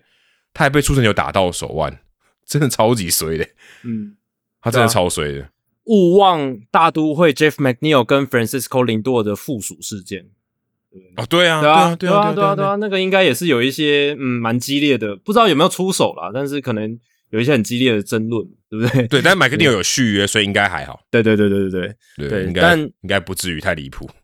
休息区里面或者是团队里面有全武行，这个也不是那么不可能的事情啦，是真的是这样。尤其以白袜队这种团队氛围，在这两年那么不好的一个团队里面，我觉得发生的可能性是确实会比较高一些，确实会比较高，对吧？因为你想嘛，就是基本上团队纪律散漫了，然后有些人已经看彼此不顺眼。好这是一点，然后再来是球队战绩不好，常常输球。嗯，没有人喜欢输球的球队嘛。那团队的化学氛围，我们常常讲化学氛围是建立在赢球或输球上面。那你常常输球，你化学氛围就烂。好，然后大家就在那边会互相指责啦，然后什么的。然后再加上球迷今年又掉了很多，外界都是批评的声浪。你打开手机，很多球迷就一直骂声一片，对不对？那你如果听 Anderson 的话，我相信一定有很多球迷在那边骂他，他一定有多少会看到。对你打的这么烂，手的又那么烂，你到底在干嘛什么的？那心情 emoji 一定是很差很差哦，所以很难想象。我觉得现在白袜队这个团队里面应该是乌烟瘴气哦，就是真的是乌烟瘴气，嗯，会让人觉得很难待下去。我也看到了，就是那个 Jake Berger，他在离开了白袜队之后，然后到马林鱼，然后呢，他有一个在赛后，当然是因为赛后就是他们赢球之后的赛后的。访问嘛，他当然是很开心嘛。但是他有一句话有点耐人寻味，他就说：“That's the most fun I've had on a baseball field in a really long time。”哇，这是长久以来，长久以来，我好久没有打那么有趣的一场比赛，那么好玩的一场比赛了。哎，所以这个其实有点讯息哦，他其实不用强调 really 嘛，对不对？他不用不用用这个副词嘛，也 long time 也不用，对啊，long time 也不用嘛。哎，白袜队前几年好歹也打进季后赛嘛，对不对？但显然他在那边打的不开心嘛，对不对？打的不开心，有可能是这样啦，这只是一个揣测。然后还有 Jose Abreu 在今年三月的时候。哦，有一个记者受访时候，他的留言，他说：“Sometimes when you are at a place where maybe you are not being respected to the point where you think you should be, you just have to go somewhere else。”他说：“有时候啊，这个我有，这个我有记得。对，这个这个我觉得很严重诶。他说，有时候你如果在一个地方，你觉得你都没有被尊重，然后达到一个你觉得应该被尊重的地步，你觉得这个团队、这个组织他不够尊重你，或者是……他的尊重并不一定说哦，我对 Jose Abreu 一定要毕恭毕敬。我觉得他讲的可能是说，这个团队的工作氛围，我觉得大家没有重视到说把自己的工作放在很重要的位置的那种感觉，然后觉得自己我我 Jose Abreu 我很认真打球，我觉得我不被尊重的那种感觉，我觉得是这样，对不对？哎，我当下第一个感觉是他这个白袜队给他的合约很差哦，这有可能啊，这有可能，就是他有心这个这个心情，就是薪水的心有点受到委屈。对，这有可能。我现我现在回头看起来，觉得你刚刚说那些休息室的事情，也也可以，也可以接，也可以，也可以连接上去，这样子，也可以被纳在里面 之类的，对不对？对，也可也也可能是个因素嘛。因为你说那么重的话，可能不只是说管理阶层，哎，给给你比较不好的呃条件，那也有可能是你在这个团队其实待的没有很开心，对不对？对，所以你有这样子的一个说话，所以你把这些东西拼凑起来，那感觉真的。待在白袜队的感觉可能不是那么好，而且他们战绩反映出来也确实是如此嘛，打的真的是很差。因为其实他们的球员素质没有那么差诶，你说预测系统对他给他们的预测，然后包含到去年其实给他们的预测，其实都不会到那种那么烂的一个位置。可是他们战绩出来，去年就是只有五成胜率，那今年就等于是在交易大线前当卖家了嘛，那就等于是一个失败的赛季。而且当然这跟近年的白袜队可能比较没有那么关联，就是白袜队其实他们是美联的元老球队，一九零一年就成立，可是对对对，他们是直到二零二零跟二零二一年才第一次连续两年打进季后赛，而且二零二零年还是有一点就是比较不纯嘛，大家讲比较不纯，因为二零二零年是很奇怪的年份，他们队史如果是完整赛季的话，从来没有连续两年打进季后赛，那这几年问题出那么大。呃，他们还能打进两两年的季后赛，其实是已经要偷笑了吧，对不对？那看起来，Tony La Russa 他真的，其实他在当总教练的时候，那时候就有一些风声说他有点 hold 不住休息室。那看起来，我们看到现在好像那些传闻，搞不好有一些是真的哦，搞不好有些不是空穴来风嘛。然后换来了 Pedro Grifo，看起来这个他也 hold 不太住，对不对？hold 不太住。那你到底要找谁？那可能这个团队可能搞不好要全部拆掉。对白袜队的长远来讲，好像是一个比较好的选择。你刚才说好像都没有连续两年打进季后赛，就好像你去洗衣服，袜子永远都会少一只一样，永远都不会成双。有有点像这样，就有点有一点都缺漏的感觉啊。他们，嗯即便他们在二零零五年的时候拿下世界大赛冠军，可是前后两年他们也都没有打进季后赛。对啊，也没有。对啊，而且最近另外一只袜子也不太好。Cora 跟这个 Alex Cora 跟 Alex Verdugo 两个 Alex 也有一些冲突，而且我看到这个也是嗯比较少见到说总教练直接在记者会上说 Verdugo 就是就是迟到，然后什么就很很让他没有让自己 available 嘛，就他好像没有让自己是一个我可以派你上场的一个状态啊，就是我看到这个推特上面是写说 Verdugo 是赛前。两小时前才到哦，这个比记者还晚到了，这蛮离谱的。然后，对啊，就是 Verdugo 好像也有一些这样的纪律上的问题。然后，甚至让 Cora 在这个访问的时候说，这是他在红袜生涯度过最糟的这个一天之一啊。所以就感觉红袜队最近也是连败嘛，也被蓝鸟队横扫，就好像都有一些这种嗯，不管是这种。球员跟球员的冲突，或是说整个休息室气氛，但有点输球一身病的那种感觉，但就是感觉好像很多问题都跑出来啊，这些问题不应该出现的，然后也不应该，或者说不应该被拿出来提的，会让大家去外面看到的话，其实都已经有点家丑外扬的感觉。球队里面其实应该大家更团结，这种东西一旦这个讯息一旦释放出来，其他球员看 Verdugo，其他球员看 Middleton，或其他球员看 Tim Anderson，我觉得都会有，嗯，可能这个态度都会有点转变，因为他们都看得到报道嘛。那以前可能觉得不是这么确定的事情，可能一些菜鸟他们看到这个报道，哦，发现哦，原来我们球队真的就是这样哦，那就会，对啊，就我觉得就是蛮不好的一个。情况或一个事件，那通常这种呃球队可能缺乏纪律，或是有些球员呃可能跟教练处不好，多像之前泰勒·尼尔跟奥利·马莫的这些事情，其实我想，嗯，很多台面下的一定都有，因为就跟就像职场嘛，你不可能所有人都跟老板或是你的小主管处得很好，多少会有一些摩擦。可是当这种摩擦变成说啊，诶，别的部门也知道哦，那感觉就不太好啊，就是。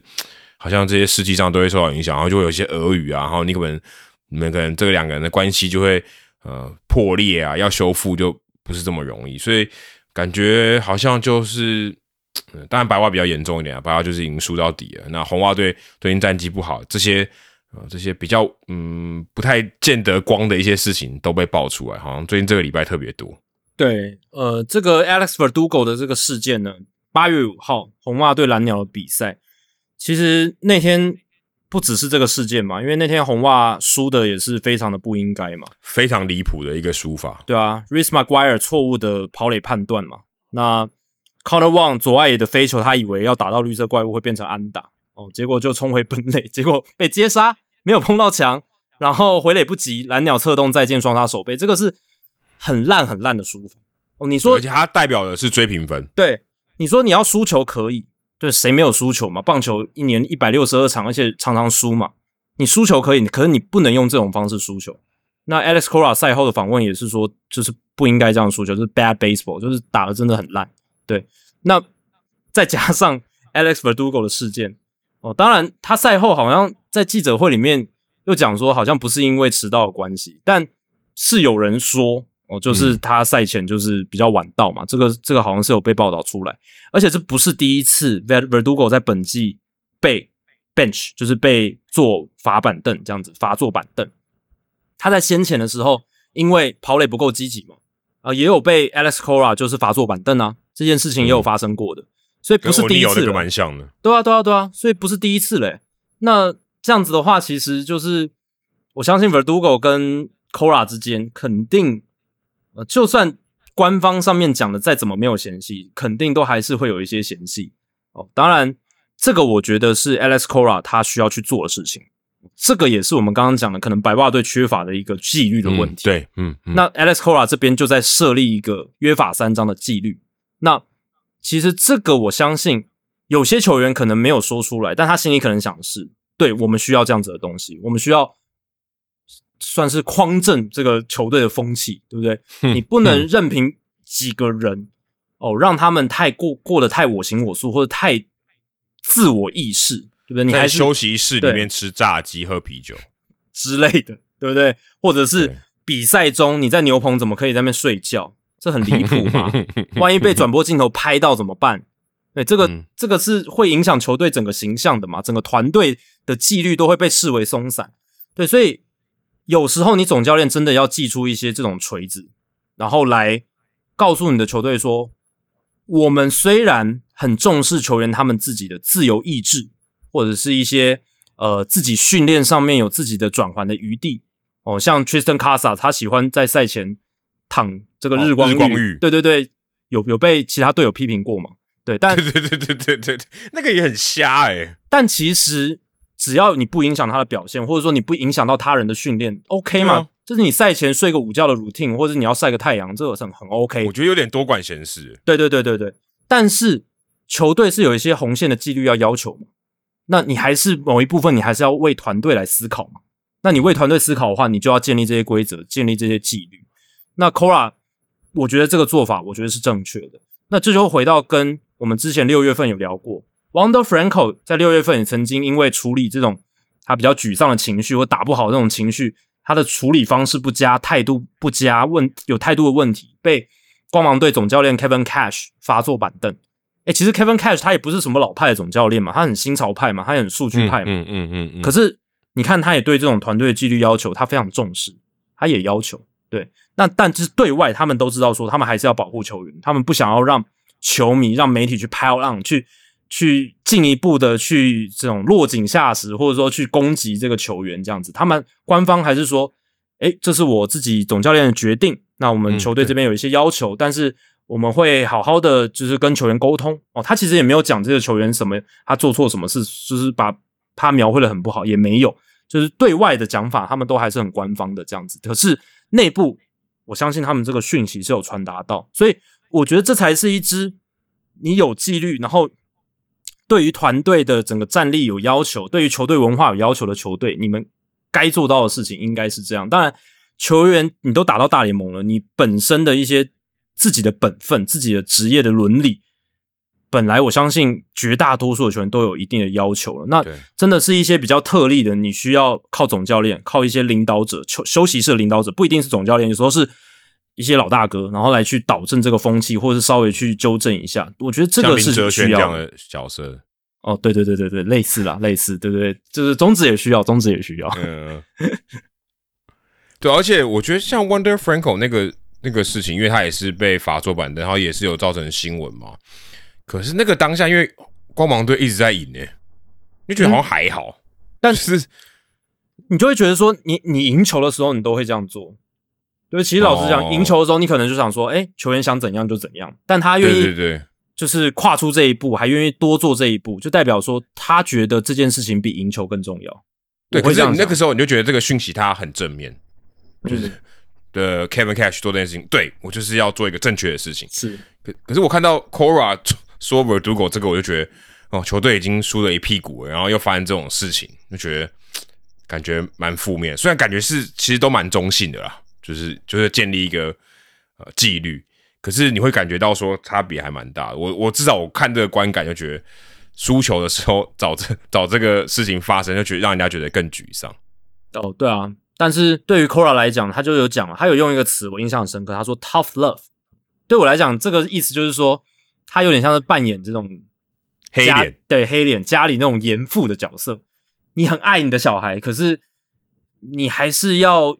用一些纪律去告诉他，去惩罚他，让他知道哪一些是正确的行为，哪一些是呃不应该去犯的错等等。那还是要来传达这个讯息。即便你在处罚他的当下，你可能是觉得蛮心痛的，蛮不舒服的，但他就是要施展这种 tough love。你还是因为这些年轻球员，当然如果也不是说特别年轻了，可是有些球员他就是可能呃对于自我要求上，或是有一些他自己的个人习惯。可能没有达到球队想要的要求，这样子，对吧？所以，呃，这个可能是呃，在一个团队运作上面，身为领导者，你必须有一定程度的要求。那如果这个球员或者你的团队的人，他还是没办法接受的话，那可能这个球员他真的不适合你的团队。哦，可能这就是管理阶层要要出手的时候了，对吧？哎，你刚才说那个 tough love，我帮你翻译。就是爱之深则之切。啊，对啊，对啊，对啊，就是这个意思啊，对啊，就是就是这个意思，完全就是这个意思，没错，用一个 用一个，这算成语吗？是啊，是啊，是啊，也算成语，用用成语来翻译，不错，嗯，没错。对你刚才说处罚，今天我们在录音的时候，也有人被处罚，而且这个处罚来的真的是又快又不知道为什么，我是真的不知道为什么。精英队的主播，他们的主力的转播单位，电视的主播。Kevin Brown 哦，不是之前那个王牌投手 Kevin Brown，是精英队的主播 Kevin Brown，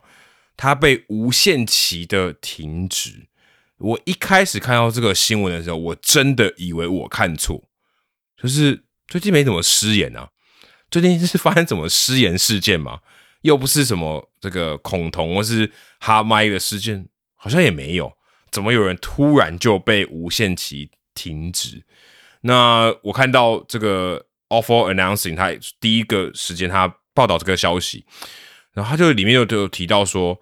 呃，很有可能是在七月二十三号他们对到光芒队系列赛最后一场比赛，他的赛前的算是一个战报吧，里面有提到说，哦，精英队今年赢的比赛，今年对到光芒队赢的比赛，比前两年就是过去的那两年加起来都还要多，就是陈述一个事实。当然，你可以说这有点酸，但其实这酸度不是很高，可能 pH 值六吧，六或五这样，没有很酸啊，不是什么零跟零到一这样，不是这么酸。但好像就因为这样就被就被停止，好像大部分我看业界也都是认为说是因为这个原因这句话。但也跟大家补充一下，当时他讲这句话的时候，他并不是做一个结论，他不是说啊，我们最近真的打的。就是我们对到光芒队，我们终于赢了。去年我们打的跟屎一样，最近前两年真的打跟屎一样，也不是他不做这样的结论，而是这个赛前的这个战报，这个算是一个前面的前面的一段分析这样子。然后也有图卡，那图卡他们就是讲说，哦，他们这个好不容易最近这个系列赛有机会赢这样子，然后也都图卡都准备好，所以代表一件事情就是，精英队的转播团队 Mason 他们的转播团队。是知道还要讲这些东西的哦，就是大家都是要把这个故事叙述出来，说哇，我们终于在 这个最近两年很难打赢光芒队的情况下，哦，我们今年有机会的这样的一个论述的方式，这样的一个 storytelling 的这种方式，结果居然因为这样子啊，当然现在还没有被证实啊，居然因为被这样子，然后就要把 Kevin Brown 讲这句话的人给他停止。那 Michael K 就来挺小老弟啊，对 Michael K 老大哥嘛，在转播界老大哥说，如果你要 fire 他，当然现在还没有 fire，就是无限期停止，你应该要 fire 整个那个就是做 graphic 的这些后勤的团队，呃，或者说去策划这个企划前面这个分析战报这个团队，因为他们是这样讲这个故事的，所以如果你要罚，你不能罚一个人，对吧？如果按照这样，如果就是大家要要罚，那这个整个团队都应该一起，这个都要受到。责就是去承担这些责任，但你也没有，你感觉好像是有点 个人情绪，或是可能他跟你不对盘，然后你就要用这个方式把他弄走，不然就是显得你很就是很玻璃心嘛。人家讲你说前两年真的打的跟就是打的很差啊，胜胜场很少，打不赢光芒队，你因为这样的一个客观的事实的陈述，结果你把对方无限期停止，就显得很没道理哦。就是而且 Kevin Brown。在业界风评不错，不然 Michael K 也不会出来挺他。我就觉得这到底发，这是这个 Angelo 家族到底发生什么事？是是是是老板要做出这个决定，还是肯定是老板觉得不爽嘛？哦，就是老板说你讲这些话好像打碎了我的玻璃心。而且七月二十三号的比赛，今天都八月八号嘞。哦，但这是八今年八月七号，美国时间八月七号，就已经过了这么久，然后现在才做这个呃，你所谓的处罚。我是看不太懂啊。对，其实必须强调这件事，精英队目前都还是否认的。这些精英目前都还是否认。对，然后呃，其实他之前就已经没有播报，七月二十三号之后他就没有播报精英队电视的比赛了。然后呢，他先被拉到广播播了对费城人那个系列赛，播到七月二十六号。哦，所以他是先被降到可以说是降级啊，因为电视播报的成绩。当然说每个工作都很重要，但是电视播报的层级，呃，在这个产业链里面算是比较高一阶的。那他是先被拉到了广播，哎，结果七月二十六号之后，也就没有再播报精英的任何比赛了，连广播都没有。所以这是一连串的，所以也是过了一段时间发酵之后，然后被一些精英的球迷在论坛里面讨论，然后后来被消失了。对，offer announcing 再去调查这件事，然后有报道出来。精英队官方是否认，但是我觉得。以 Angelus 家族过去操作这种播报，然后媒体的方式来讲的话，诶，是有一些可信度的啦，是有一些可信度的。那这件事情其实不只是 Michael K 出来说话，大都会的资深主播 Gary Cohen 也是力挺 Kevin Brown，哦，也是在转播中就直接去批精英队这样子。对，而且 Cohen 那个我觉得比较夸张，Michael K 是好像是 Podcast 在广播节目。对啊，口吻是在转播中，对，他在转播中直接讲这这些事情，所以把这个立场直接挑明，对吧？呃，直接就是非常大力的力挺这样子。那我觉得这件事情不合理的地方，刚才 Adam 有提到了。那我觉得最夸张的是，其实那个资料哦，就是说，哎，精英队现在呃，在这个纯品康纳球场，他是专职纯品康纳球场的战绩哦，今年是四胜二败，那二零二二年是两胜七败，二零二一年一胜九败。哦，那这个资料呢是精英队公关部门的赛前资料 Game Notes 里面有写到的内容。对，哦，对，就是他其实基本上他就只是把这些 Game Notes 陈述出来而已哦，而且这是球队官方准备的 game notes 赛前资料，所以连 PR 也要一起 fire 掉。对啊，PR 也全 fire 了，你自己球队的立场，对不对？你自己球队想要抢的，因为其实这是好事嘛，代表说你已经走出了战绩的泥淖，你今年对光芒，而且在人家的主场打得很好，那这这个讲了有什么好不可以讲的，对不对？这个有什么好不可以讲的？那如果大家有机会可以去听 Kevin Brown 那一段的陈述，其实他一点酸的意味都没有，一点点都没有，完全没有。他就是很正常的陈述出来，然后甚至是很积极正面说：“哎，其实精英队哦，今年真的不一样了，真的打得很好，真的不错哦。”对啊，真的跟二零二零到二零二二年在这座球场打的方式不能不一样，真的打的变好了。所以简单来说，就是 Kevin Brown 完全没有犯任何的错。如果真的是因为这个理由就要去让他停职，或者暂停他的职务，什么留职停薪什么的，这些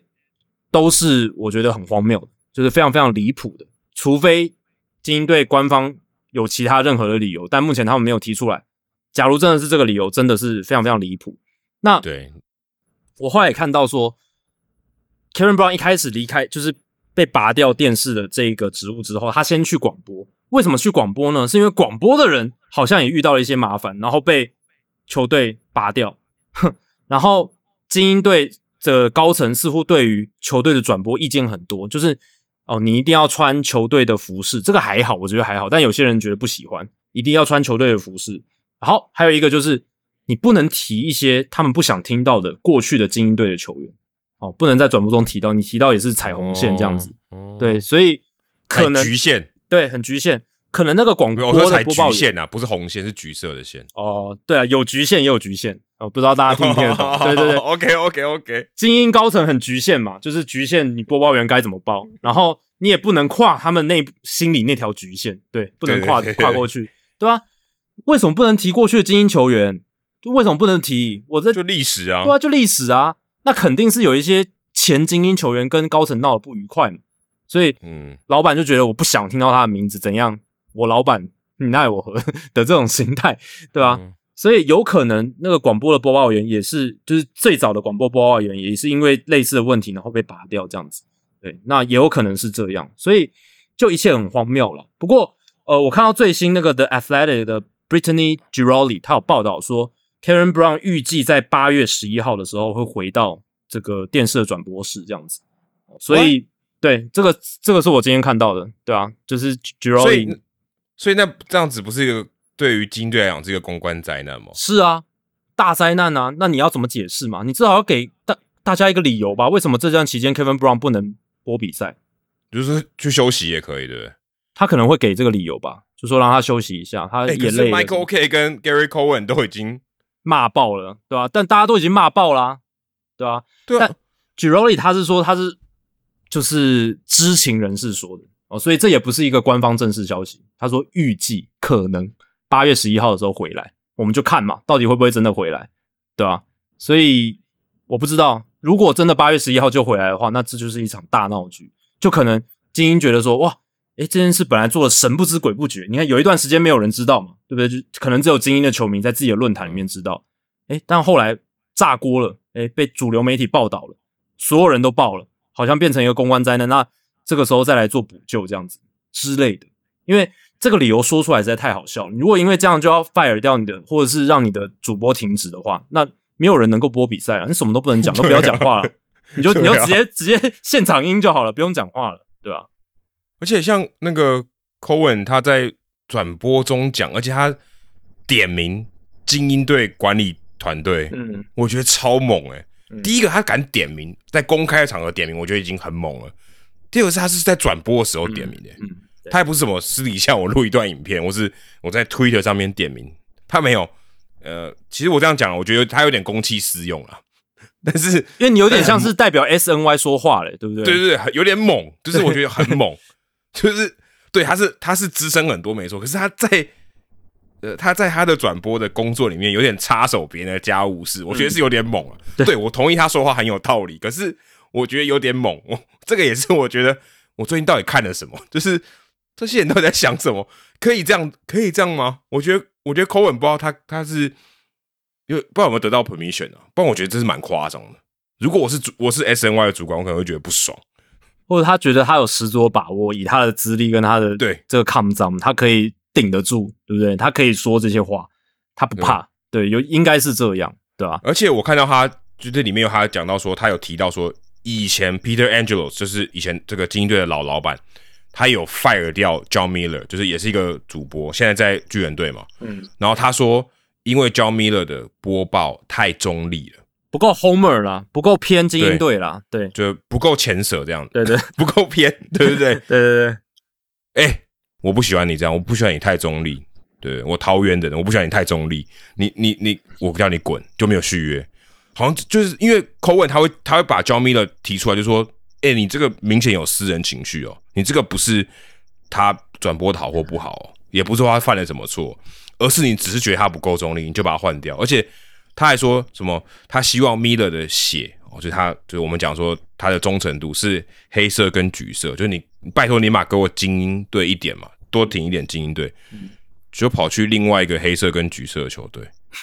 巨人队，对我觉得蛮好笑的。我看他们说我笑出来，我想说，嗯，最后跑去巨人队，也是一个黑色跟橘色的球队。对，其实那一件事情就是让大家觉得，其实 Angelos 家族哦，向来哦都是对于自家的转播播报员哦，他有一些想法跟意见，嗯，这样子就是比较多的想法跟意见。那 Mason 目前的状况是，这个电视台因为它是精英队跟国民队共同持有，所以你可以说它也是精英队的电视台，所以他们可以有比较大的一个操控的话语权，这样子。没错，没错。对啊，，所以呃才会觉得说直接联想跟 John Angelos 就是现在老板有一点关系。那对。Peter Angelos 一九九六年去 fire 掉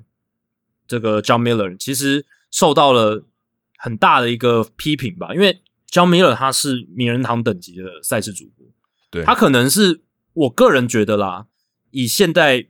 这三四十年的棒球来讲，可能仅次于 Vince Scully 的主播，应该是在在美国。他他在美国的辈分跟他的整个受到敬重的程度真的非常非常高，因为他资深吧，他很资深，而且他播的非常好。哦，这这也是一点，而且他也在 E ESPN 工作过，他也担任过全国的赛事转播，对对对对，而且他也播了非常非常久这样子，他的他的地位有比 Michael K 高吗？我觉得有诶、m i c h a e l K 都要尊尊称他一声大哥吧，对吧、哦 John Miller 的现在现在这个时刻嘛，对对对对对对对，因为 John Miller 是真的很资深，而且他是非常受到敬重，对，所以那个时候就这样莫名其妙，因为不够 homer，不够不够偏袒自己的球队，就就被 fire，就被请走。我是觉得那个时候让很多人哦，就对 Angels 家族对于转播人员操作是很不满的。然后再来就是，其实现在精英队战绩那么好，诶，战机正在一个红盘里面，你最不需要就是这种没必要的场外风波。没错，这个这个完全没有必要啊！对，完全是你又不白袜，unnecessary 你又不是白袜队，对不对？对啊，你又不是白袜，你不用不用再更糟了。对，但你也不是白袜队说什么哦，很很多运作不顺畅，或是球队氛围很差，也不是嘛，对啊，当然，精英队的场上跟这一个呃转播人员的操作，这个是完全两码子事，没错。对对对他们的球队运作是还不错，今今年确确确实打得很好。当然，交易大线或许可以做得更多，至少也有换回来 Jack Flaherty。对，就是运作都还是 OK 的。但是管理阶层这一块，我们今年不知道聊了多少次 John Angelos，对不对？就是 哎、哎非常非常多次哎他之前跟记者杠上嘛，跟 Dan Connolly 杠上嘛，哎，那是今年的事情吗？是今年呢、就是今年、呢。我怎么就好久，怎么就好久以前了？对啊，因为我们每一集都录三个多小时啊。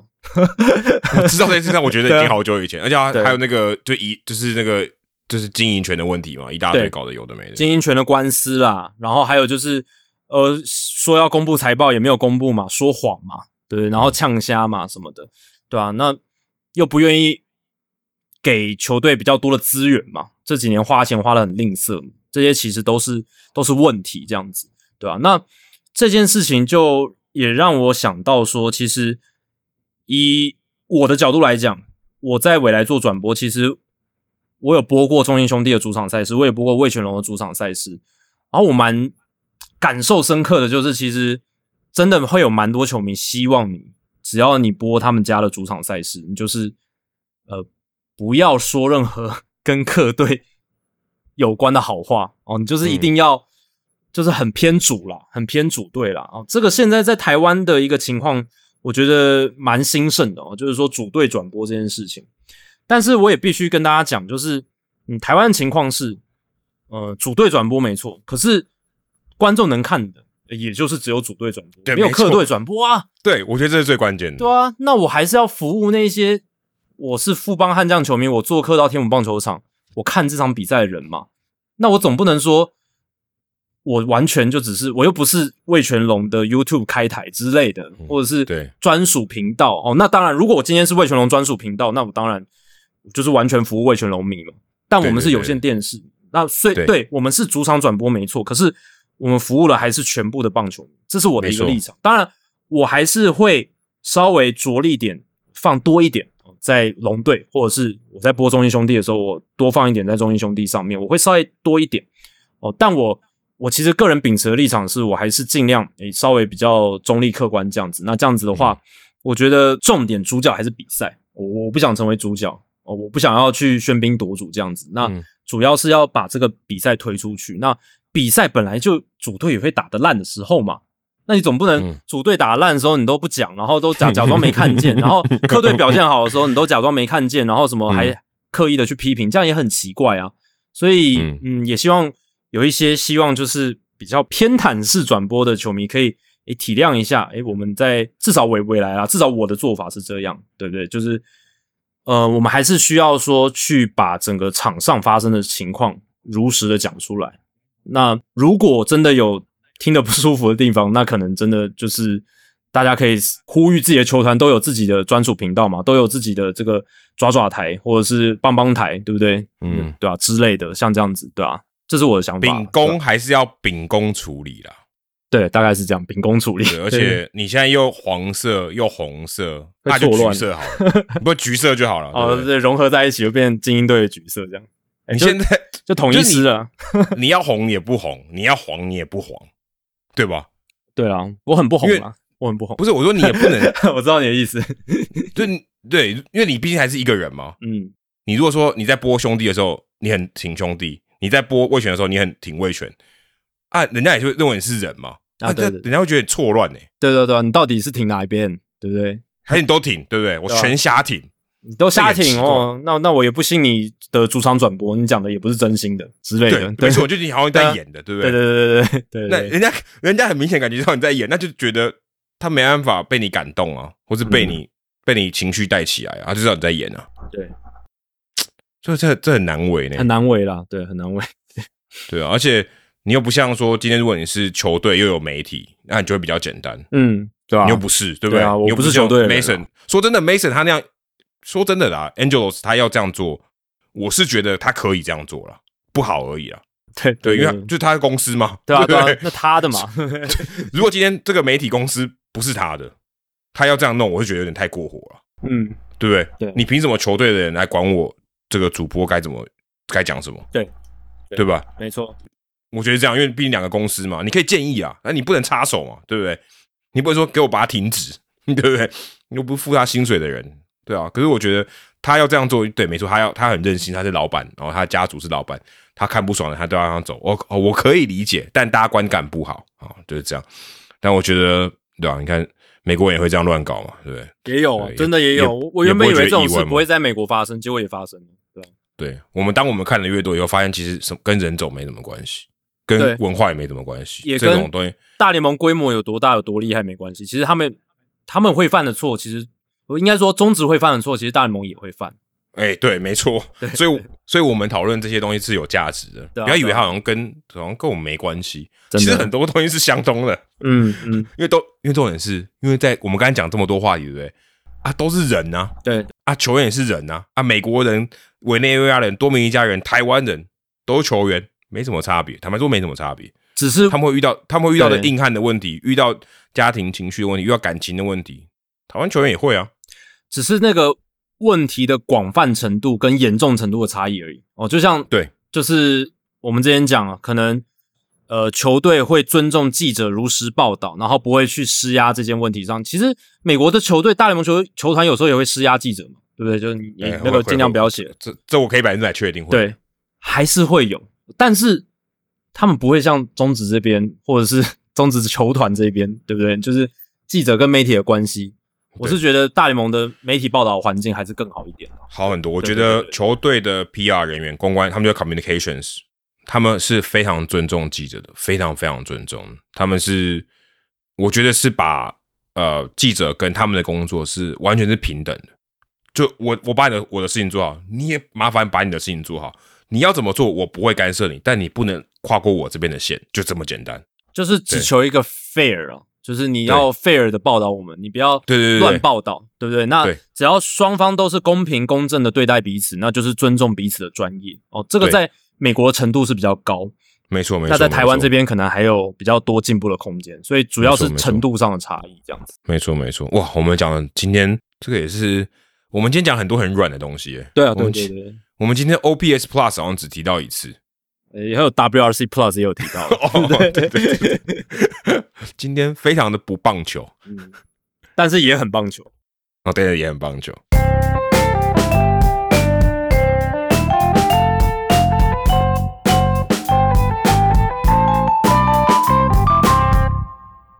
好，接下来我们来公布冷知识的解答哦。大家还记得冷知识的题目是什么吗？哦，刚刚提到说，Mookie Betts 在今天呃挥出一个逆转的满贯炮啊，而且他的球数是没有好球，三格坏球哦，这真的很少见。通常这个情况下，你不但不打全垒打，你连挥棒都不会挥。哦，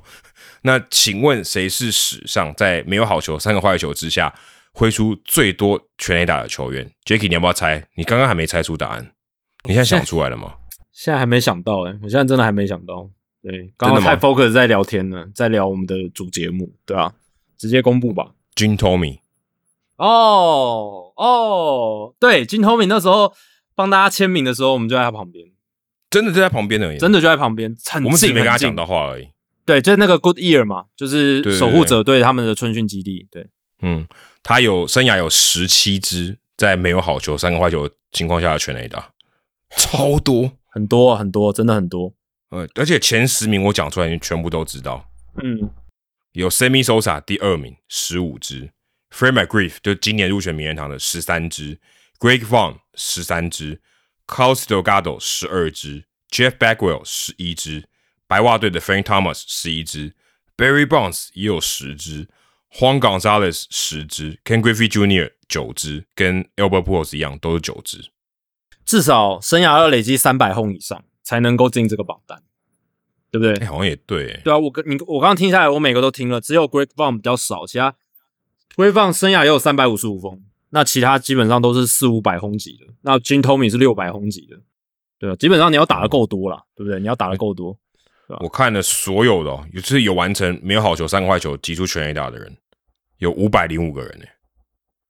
五百零五是多还算多还算少？算少吧？因为其实老实讲，真的零好三坏，本来出棒的比例就低了。哦，当然我是觉得蛮多人的、欸是吗？因为大联盟也有两万多个球员嘛，然后一万多个打者吧，对不对？对，五百多个人算多，算算算少，我觉得好多、哦，我觉得这种情况很少见诶、对了，看你用什么脉络来看嘛。如果你用整体来看的话，就是比例占的蛮少的嘛。嗯但是你如果从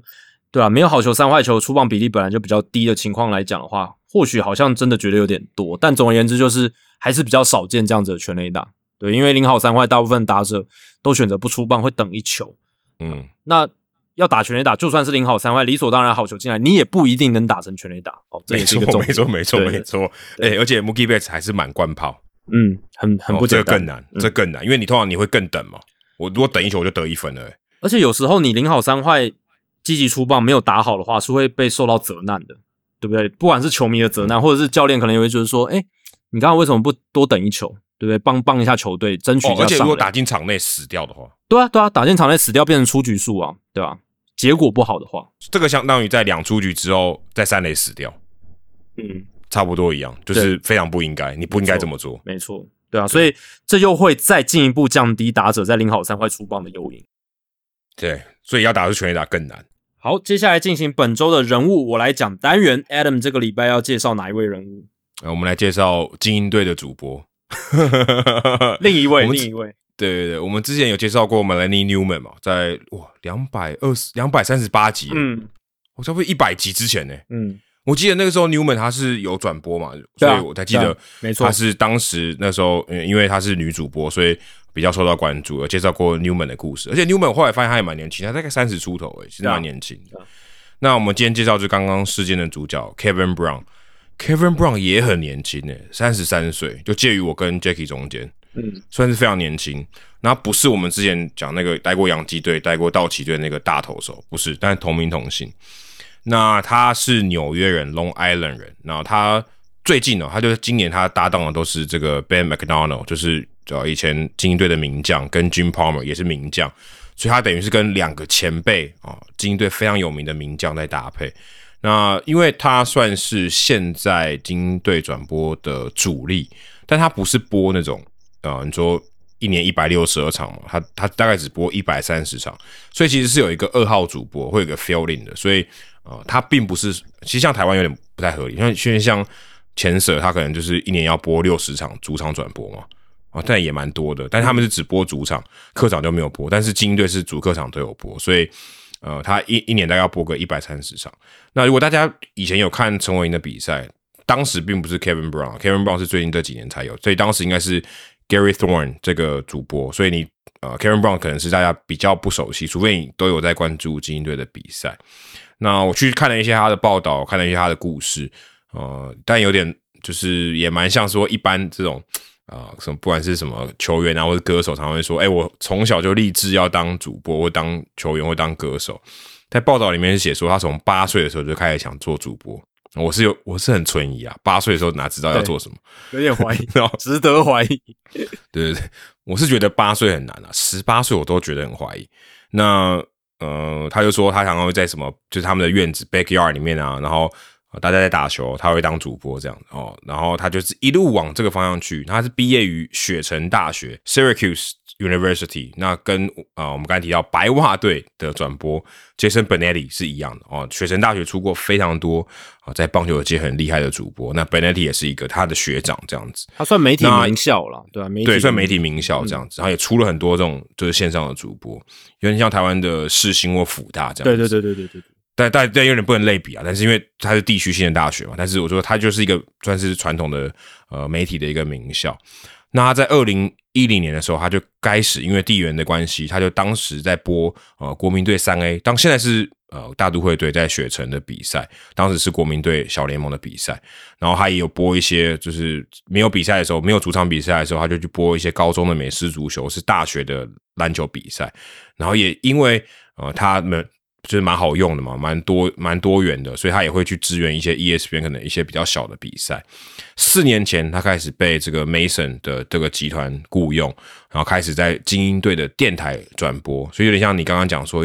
就是他比较低一级嘛。他他在讲有点势力啊，但是他比电视是相对层级是比较低一点，所以他先一开始进去是做电台的转播，而且是呃当时的主力的主播 Jim Hunter 的这个算 backup 就备胎，如果 Hunter 不能来上班或是排休啊，就轮到 Kevin Brown 来播这样子，因为当时有一个主播就是 Joe Angel 他退休了，所以等于 Jim Hunter 变成主力，那他变成他的这个 backup 主播。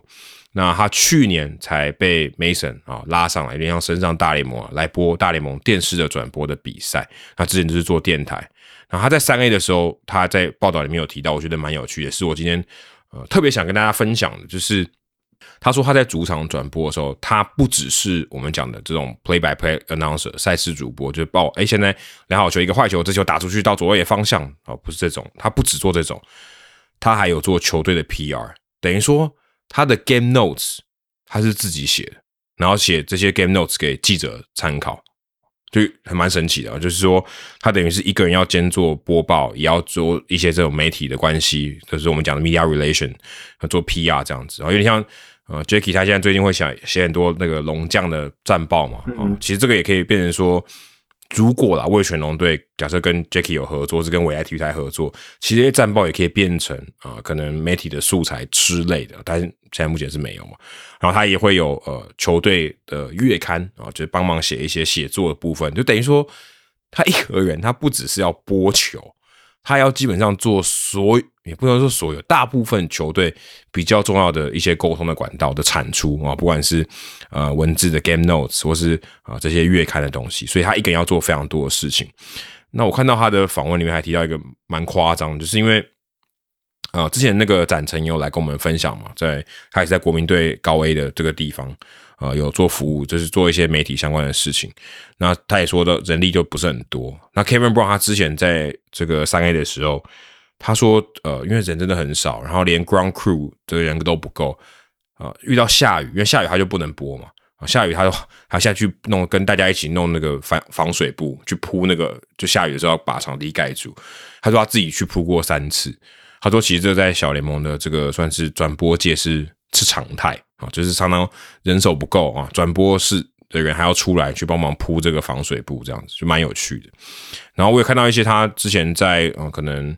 呃在外面演讲的一些影片，我去听。他说他小大概在大学的时候就常常去呃，人家一旦有学校有什么比赛啊，不管大大小小各式各样的项目，呃，只要有人愿意找他，或是他可能。”知道哪里有比赛，他就积极去争取去播啊。他如果这个项目他不懂也没关系，他就去学啊。反正他就透过这个一直播报，就一直去学啊。播久了啊，其实他就已经会慢慢了解，也可以看出一些门道。他在访问里面有提到一个点，我觉得蛮受用的，就是也算是一个呃，对我跟 Jackie 来讲，可能是一个还蛮直接的一个提点，就是说，他说很多主播可能会觉得，哎，Vince Scully 这个神主牌，虽然他现在已经在天上。他的转播方式让你觉得呃很不疾不徐，然后可以慢慢讲他的故事，然后好像很多故事有人都讲不完，然后他可以一个人可以慢慢的去阐述这个，好像好像嗯比赛的节奏在他掌握之中，好像你就陪他一起看球，他讲一大堆故事。可他说，其实，在呃真正我们在播报的场域里面，你要做到这样是非常困难，而且大部分情况下你可能是呃不是单口的，或是你可能也没那么多东西，而且他提供给我一个想法是说。他认为最重要在转播的那个当下，还是比赛最重要。这是为什么观众打开电视在看你转播，他只想要知道。当然故有故事很好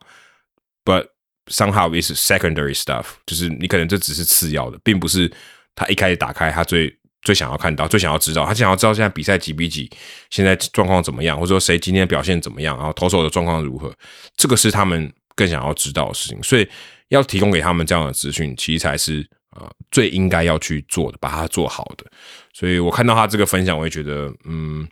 蛮重要的，也蛮受到启发。而且呃，他有讲到说，呃，你大大小小去大大小小的比赛去做，去从中学习，就好像刚刚之前 Roy 讲的，这就是一段过程。当你犯的错，嗯，当然不是要要你犯错，但是你犯累积的犯的错够多。你就会慢慢进步，然后你会从你的这个过程中一直不断的学习到新的东西。那他也是这样一步一步爬上来，虽然他现在也才三十三岁，但他就是从很小的比赛开始播，慢慢播播播播播到现在，然后也看到这次的事件，不管是 Gary Cohen 或是 Michael K 都出来力挺他。呃，其实如果我就如果换做我是他的话，我会觉得非常感动，因为呃你在业界。你的你的前辈会愿意用行动来支持你，这其实是一个非常我觉得非常不容易的事情。代表他们不但肯定你做的事情你做的不错，而且认为你的职业道德或是你的这个专业程度是足以让他们愿意为让你背书的。因为有可能你播的不错，可是人家不喜欢你，或者人家觉得你就是个 totally jerk。那可能你如果遇到这个问题或者是危机的时候。那也不会出来帮你说几句话。可是我看到呃，Kevin Brown 这样子啊，遇到这样的情况，然后很多人在第一时间用一个我个人觉得蛮激烈的方式去力挺他。嗯，我会觉得如果我是 Kevin Brown，我会觉得蛮感动。所以这个是呃，我今天我看到他的这些，他当然他的故事并不是很长，只是我看到他的事件，然后看到呃，也也许也也也因为我们现在是。这个有媒体身份，所以我看到更能感同身受。说如果今天前辈愿意挺你，其实那个感动是啊，在你专业上的肯定，或在你在业界上的肯定是呃，我觉得是很无价的啊，甚至可能也是有点可以说患难见真情吧。当然，可能我不知道他们交情怎样，但是，但我觉得这个就是还呃，对于 Kevin Brown 来讲啊，也许这个危机变成他的一个转机，或许他觉得哦，原来我的这些前辈大佬这么肯定我，在我。遇到这样的情况下，哦，大家愿意出来挺我啊！这即便说可能最后跟精英队闹翻，Angelos 把他 fire 掉，口吻也说嘛，如果精英队不要你，其他二九队一定来抢你，二九队的转播单位一定来抢你啊！就代表这是一个，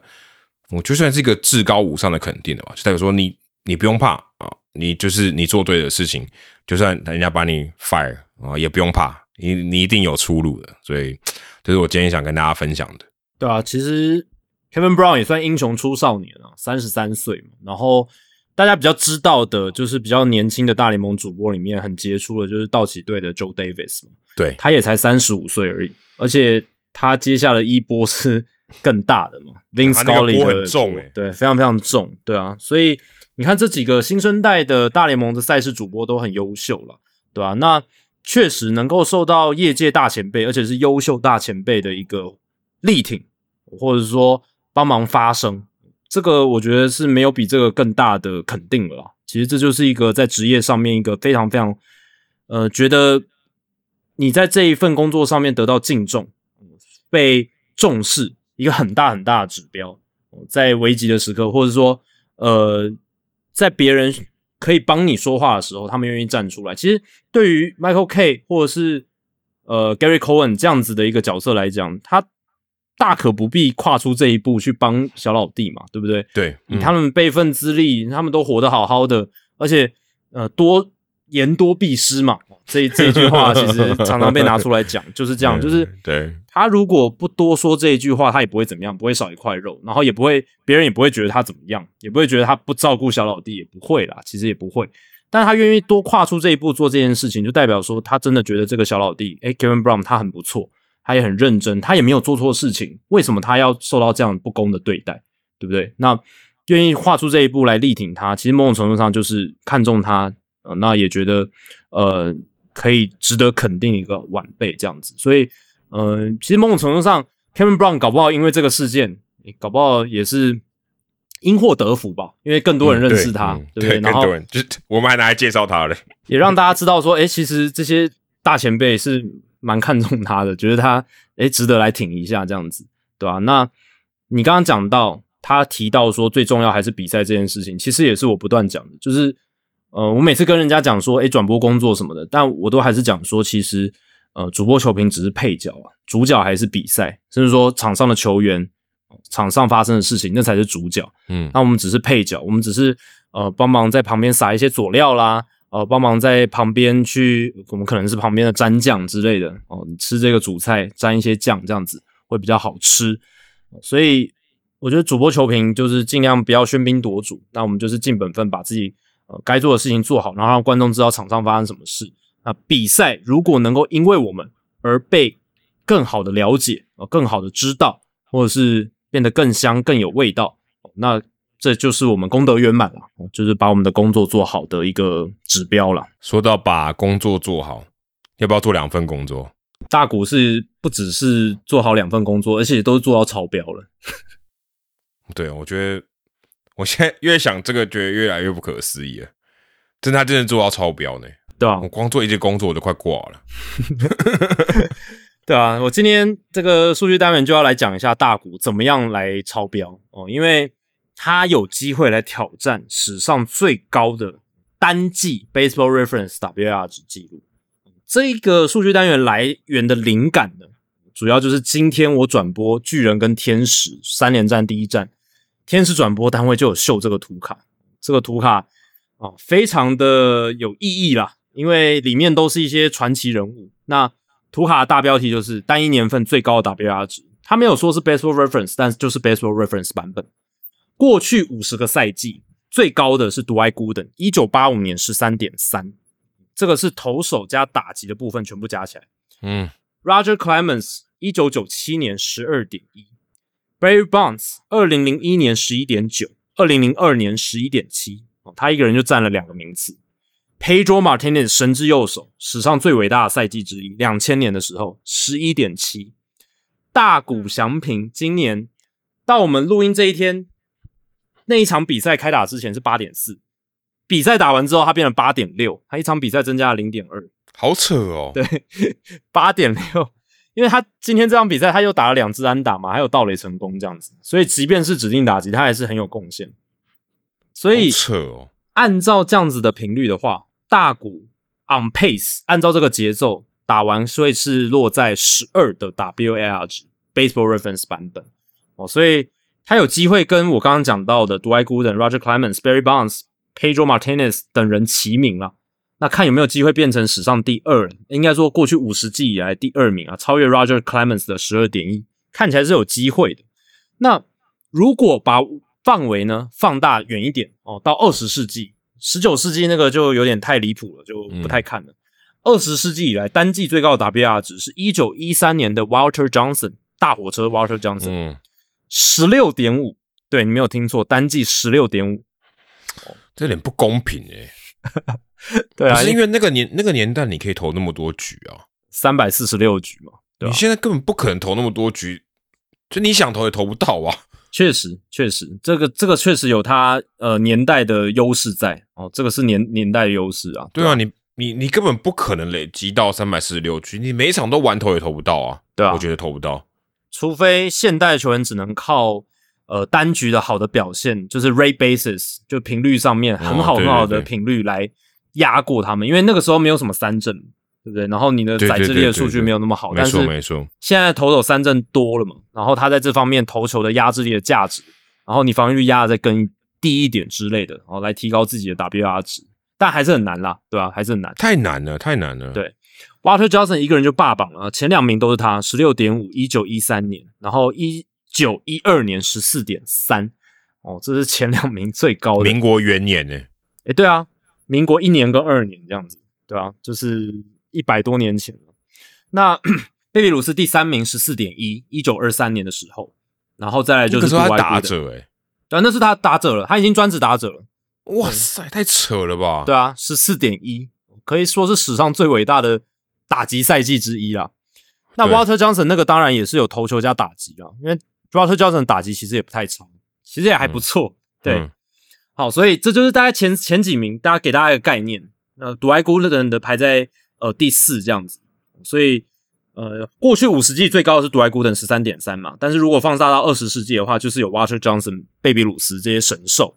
好，那大谷呢？他目前的 Baseball Reference 的 WR 值在史上的排行榜，二零二一年他八点九嘛，技惊四座。六百三十九个打席，然后一百三十点一局的投球，八点九的 WR 值，在史上呢，哦是排名第三百五十名，三百五十名就是单季的排行榜。那去年二零二二年九点六是两百二十八名，都在前前五百名啦，前五百名都很厉害了，因为这是算赛季，不是算人的，赛季很多嘛，赛季可能几万个，好好几万个，一个人就可能有二十个赛季嘛，如果你打二十年，对啊。那大谷今年八点六已经到四百一十九名了，他有机会继续往上累加。那今年他的野手的 WAR 值是五点五，这是美联最高哦。哎，他是指定打击呢？哎，对啊，他指定打击，然后打击端野手端他就五点五的 WAR 值已经是美联最高了。我就问美联这些野手在干什么？这超扯哎！如果他去守个右外野，哦，那会那会更高，那会更高。他右外一定他可以守嘛，只是但体力上会是有点问题。只是我说那会很可怕哎，没错啊。那你看他光野手就五点五，他还要投球哎，他投球端是三点一。嗯，去年他是投球端比较高，六点二，野手三点四。那二零二一年是打击端比较高，四点九，然后也投手端四点一。所以你看他其实每年也有一些变化，就是有时候是打击强，有时候投手强。去年是投手强，那今年又是回到打击强这样子。对，所以嗯，大股。看有没有机会挤进这个排行榜的前一百名。如果他的 Baseball Reference 的 WR 值今年超过十二的话，就可以挤进前四十三名哦。前四十三名听起来有点弱诶，但已经很很很厉害了啦，对啊，那当然，这前四十三名当然是包含十九世纪的。如果你不看十九世纪的话呢，那这样就会是第几名一二三四五六七八九十十一十二十三十四十五十六十七前十八名了。会挤到前十八名，听起来好一点听。一百一百多年来，就是从一九零零年算到现在前十八名，那很厉害了吧？对不对？很厉害。这上面都是一些怪物啊，都是什么赛扬啦、Steve Carlton、Grover Alexander、Ed Wash、Rogers Klein、呃 Rogers Hornsby、还有 Newhouser，而且都是一些传奇的赛季，都是那种非常离群值的赛季。好，那其实我提到大谷他二刀流的 WR 值，那大家就会想说，哎。他最接近的应该就是贝比鲁斯吧，因为所有数据都拿去跟贝比鲁斯比嘛。因为贝比鲁斯一九一八、一九一九的时候，曾经真正有二刀流的赛季这样子。可是其实就那大概一年半两年而已。真正跟大谷差不多哦，甚至是比大谷二刀流更久的，其实是黑人联盟的 Buller Rogan。嗯大家可能没有听过这个名字，但子弹先生，子弹先生，他真的很厉害，因为他从一九二零年到一九二八年这九年，长达九个赛季，都是很固定的投打二刀流，就是整个赛季都是像大谷这样，现在这样。那大谷现在已经连续三年都是这样固定的投打二刀流，其实他已经超过贝比鲁斯的这种嗯，对，连续的这种稳定二刀流的时期了。所以真正我觉得我们现在已经把黑人联盟视为大联盟了嘛，那真正能跟大谷相比拟的就是 Blue Rogan，而且 Blue Rogan 是有长达九个赛季，是真的非常厉害。而且他在一九二五年他的 WAR 值投打加起来是九点三，然后一九二二年是九，一九二三年八点七。其实这三个年份他在 WAR 值的表现上也是非常出色，而且他的投球局数跟打席数是非常少的。他在一九二五年的时候投球一百五十五点一局，打席数只有一百三十九个，可是 WR 值高达九点三，这发生什么事哦？就他真的很强嘛，他真的很强，一百三十九个打席而已，对啊。但是这个也要提一下，应该是这个 WR 值可能是跟他的这个黑人联盟的做比较吧，就是说，呃，他的这个所谓的替补级，哦对他的替补级的算法应该会不太一样，因为这个还是要有个的基准 caveat。它的基准线应该不一样。对对对对对，因为一百三十九个打席，你要累积到九点三，这不太可能诶、很扯啦，对啊，很扯，所以基准线不太一样啊，这个也要 caveat 说明一下，对吧、因为黑人联盟数据，呃，有些也不是那么完整哦，哦，但是至少就我们有的资料来讲，然后 Baseball Reference 的运算，它的这个九点三其实也是非常非常高的。那我也去看了一下，一九二零到一九二八年，Rogan 他的 OPS Plus 一百五十五，哦，打击三围，打击率三乘三九，上垒率四乘一，OPS 是点九三八，长打率点五二八这样子。哦，这个是非常好的嘛。然后它的 ERA Plus 投球端是一百六十三，ERA 二点六二，FIP 二点三七，都非常出色。那跟大股相比，其实有得比诶。大股从二零二一年到二零二三年加总下来，OPS Plus 一百六十一，跟 Rogan 比 Rogan 好哦，比 Rogan 打的还好。嗯，然后大股打击三围两成七七的打击率，三成七七的上垒率，点五八六的长打率，OPS 点九六三，其实跟 Rogan 的点九三八蛮接近的，嗯，蛮接近的。蛮接近的。然后大股的 ERA Plus 这三年是一百四十九，跟 Rogan 的一百六十三当然是略逊一些，可是也是蛮接近的水准。大股这三年的防御率二点八九，FIP 三点二四，其实也都很够水准，以我们这个年代的标准来讲。所以其实大股真正我觉得他比较去媲美的，其实并不是贝比鲁斯，我觉得他已经呃，就我我们讲的是二刀流赛季，我们不看贝比鲁斯后面那些哇，真的很夸张的全垒打，我们就看纯二刀流赛季的话，大谷已经超越贝比鲁斯了。那现在他比较能够媲美的人叫做 Buller Rogan 这个黑人联盟的球员。哎、我看一下 Rogan 你贴的这个数据，他投了一千四百八十九又三分之一局，投出九百一十次三振，其实三振率很普通。对啊，那是那个年代数据，对啊，这样他的数据可以累积成这样，也是蛮扯的、欸。对啊，这是他那个年代嘛，他那个年代其实就是一九二零年代，然后呃，其实黑人联盟当然出赛数也比比较没有那么多，然后对，投球局数也没有那么多，但其实他的三振在那个年代频率上来讲已经非常非常高了，对吧、频率上非常高，而且我我看你这上面写两百一十场比赛，他居然有一百二十胜五十一败，哇，这胜败率也太高了吧？对啊，就 decision 很多嘛，对啊，他一个人都投完这样子。基本上他他两百一十场出赛，然后一百五十六场先发嘛，一百五十六场先发，他有一百三十六场完投嘛。哦，所以基本上那个年代本来就这样嘛，就先发投手就是要投完整场比赛，对吧？而且他效力的就是非常有名的堪萨斯市 Monarchs，就是这个叫什么帝王队，帝王队，对帝王队。就是之前那个 Jackie Robinson 还没有上大联盟之前那一队。对，不过那个时候呃，Monarchs 他是在黑人联盟里面嘛。对，那 Jackie Robinson 效力的时候，那个那一支是一个小联盟球队，这样不太一样哦。但是这个 Buller Rogan 效力的就是可以说是黑人联盟里面算有标志性的这个球团，嗯就是 Kansas City Monarchs 帝王队这样子。我记得皇家队穿黑人队球衣的时候就穿这一队。对对对，没错，就是向他们致敬的。对对对，因为他们是算是最有名的黑人联盟的球队，这样子。对。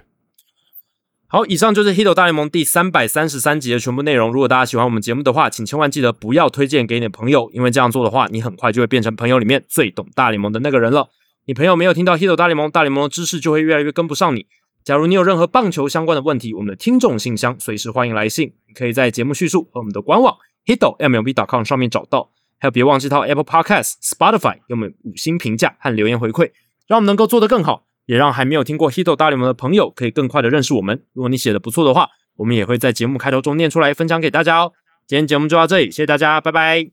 拜拜。Jacky，等一下还要去播球呢，对，九个小时之后。对，没错。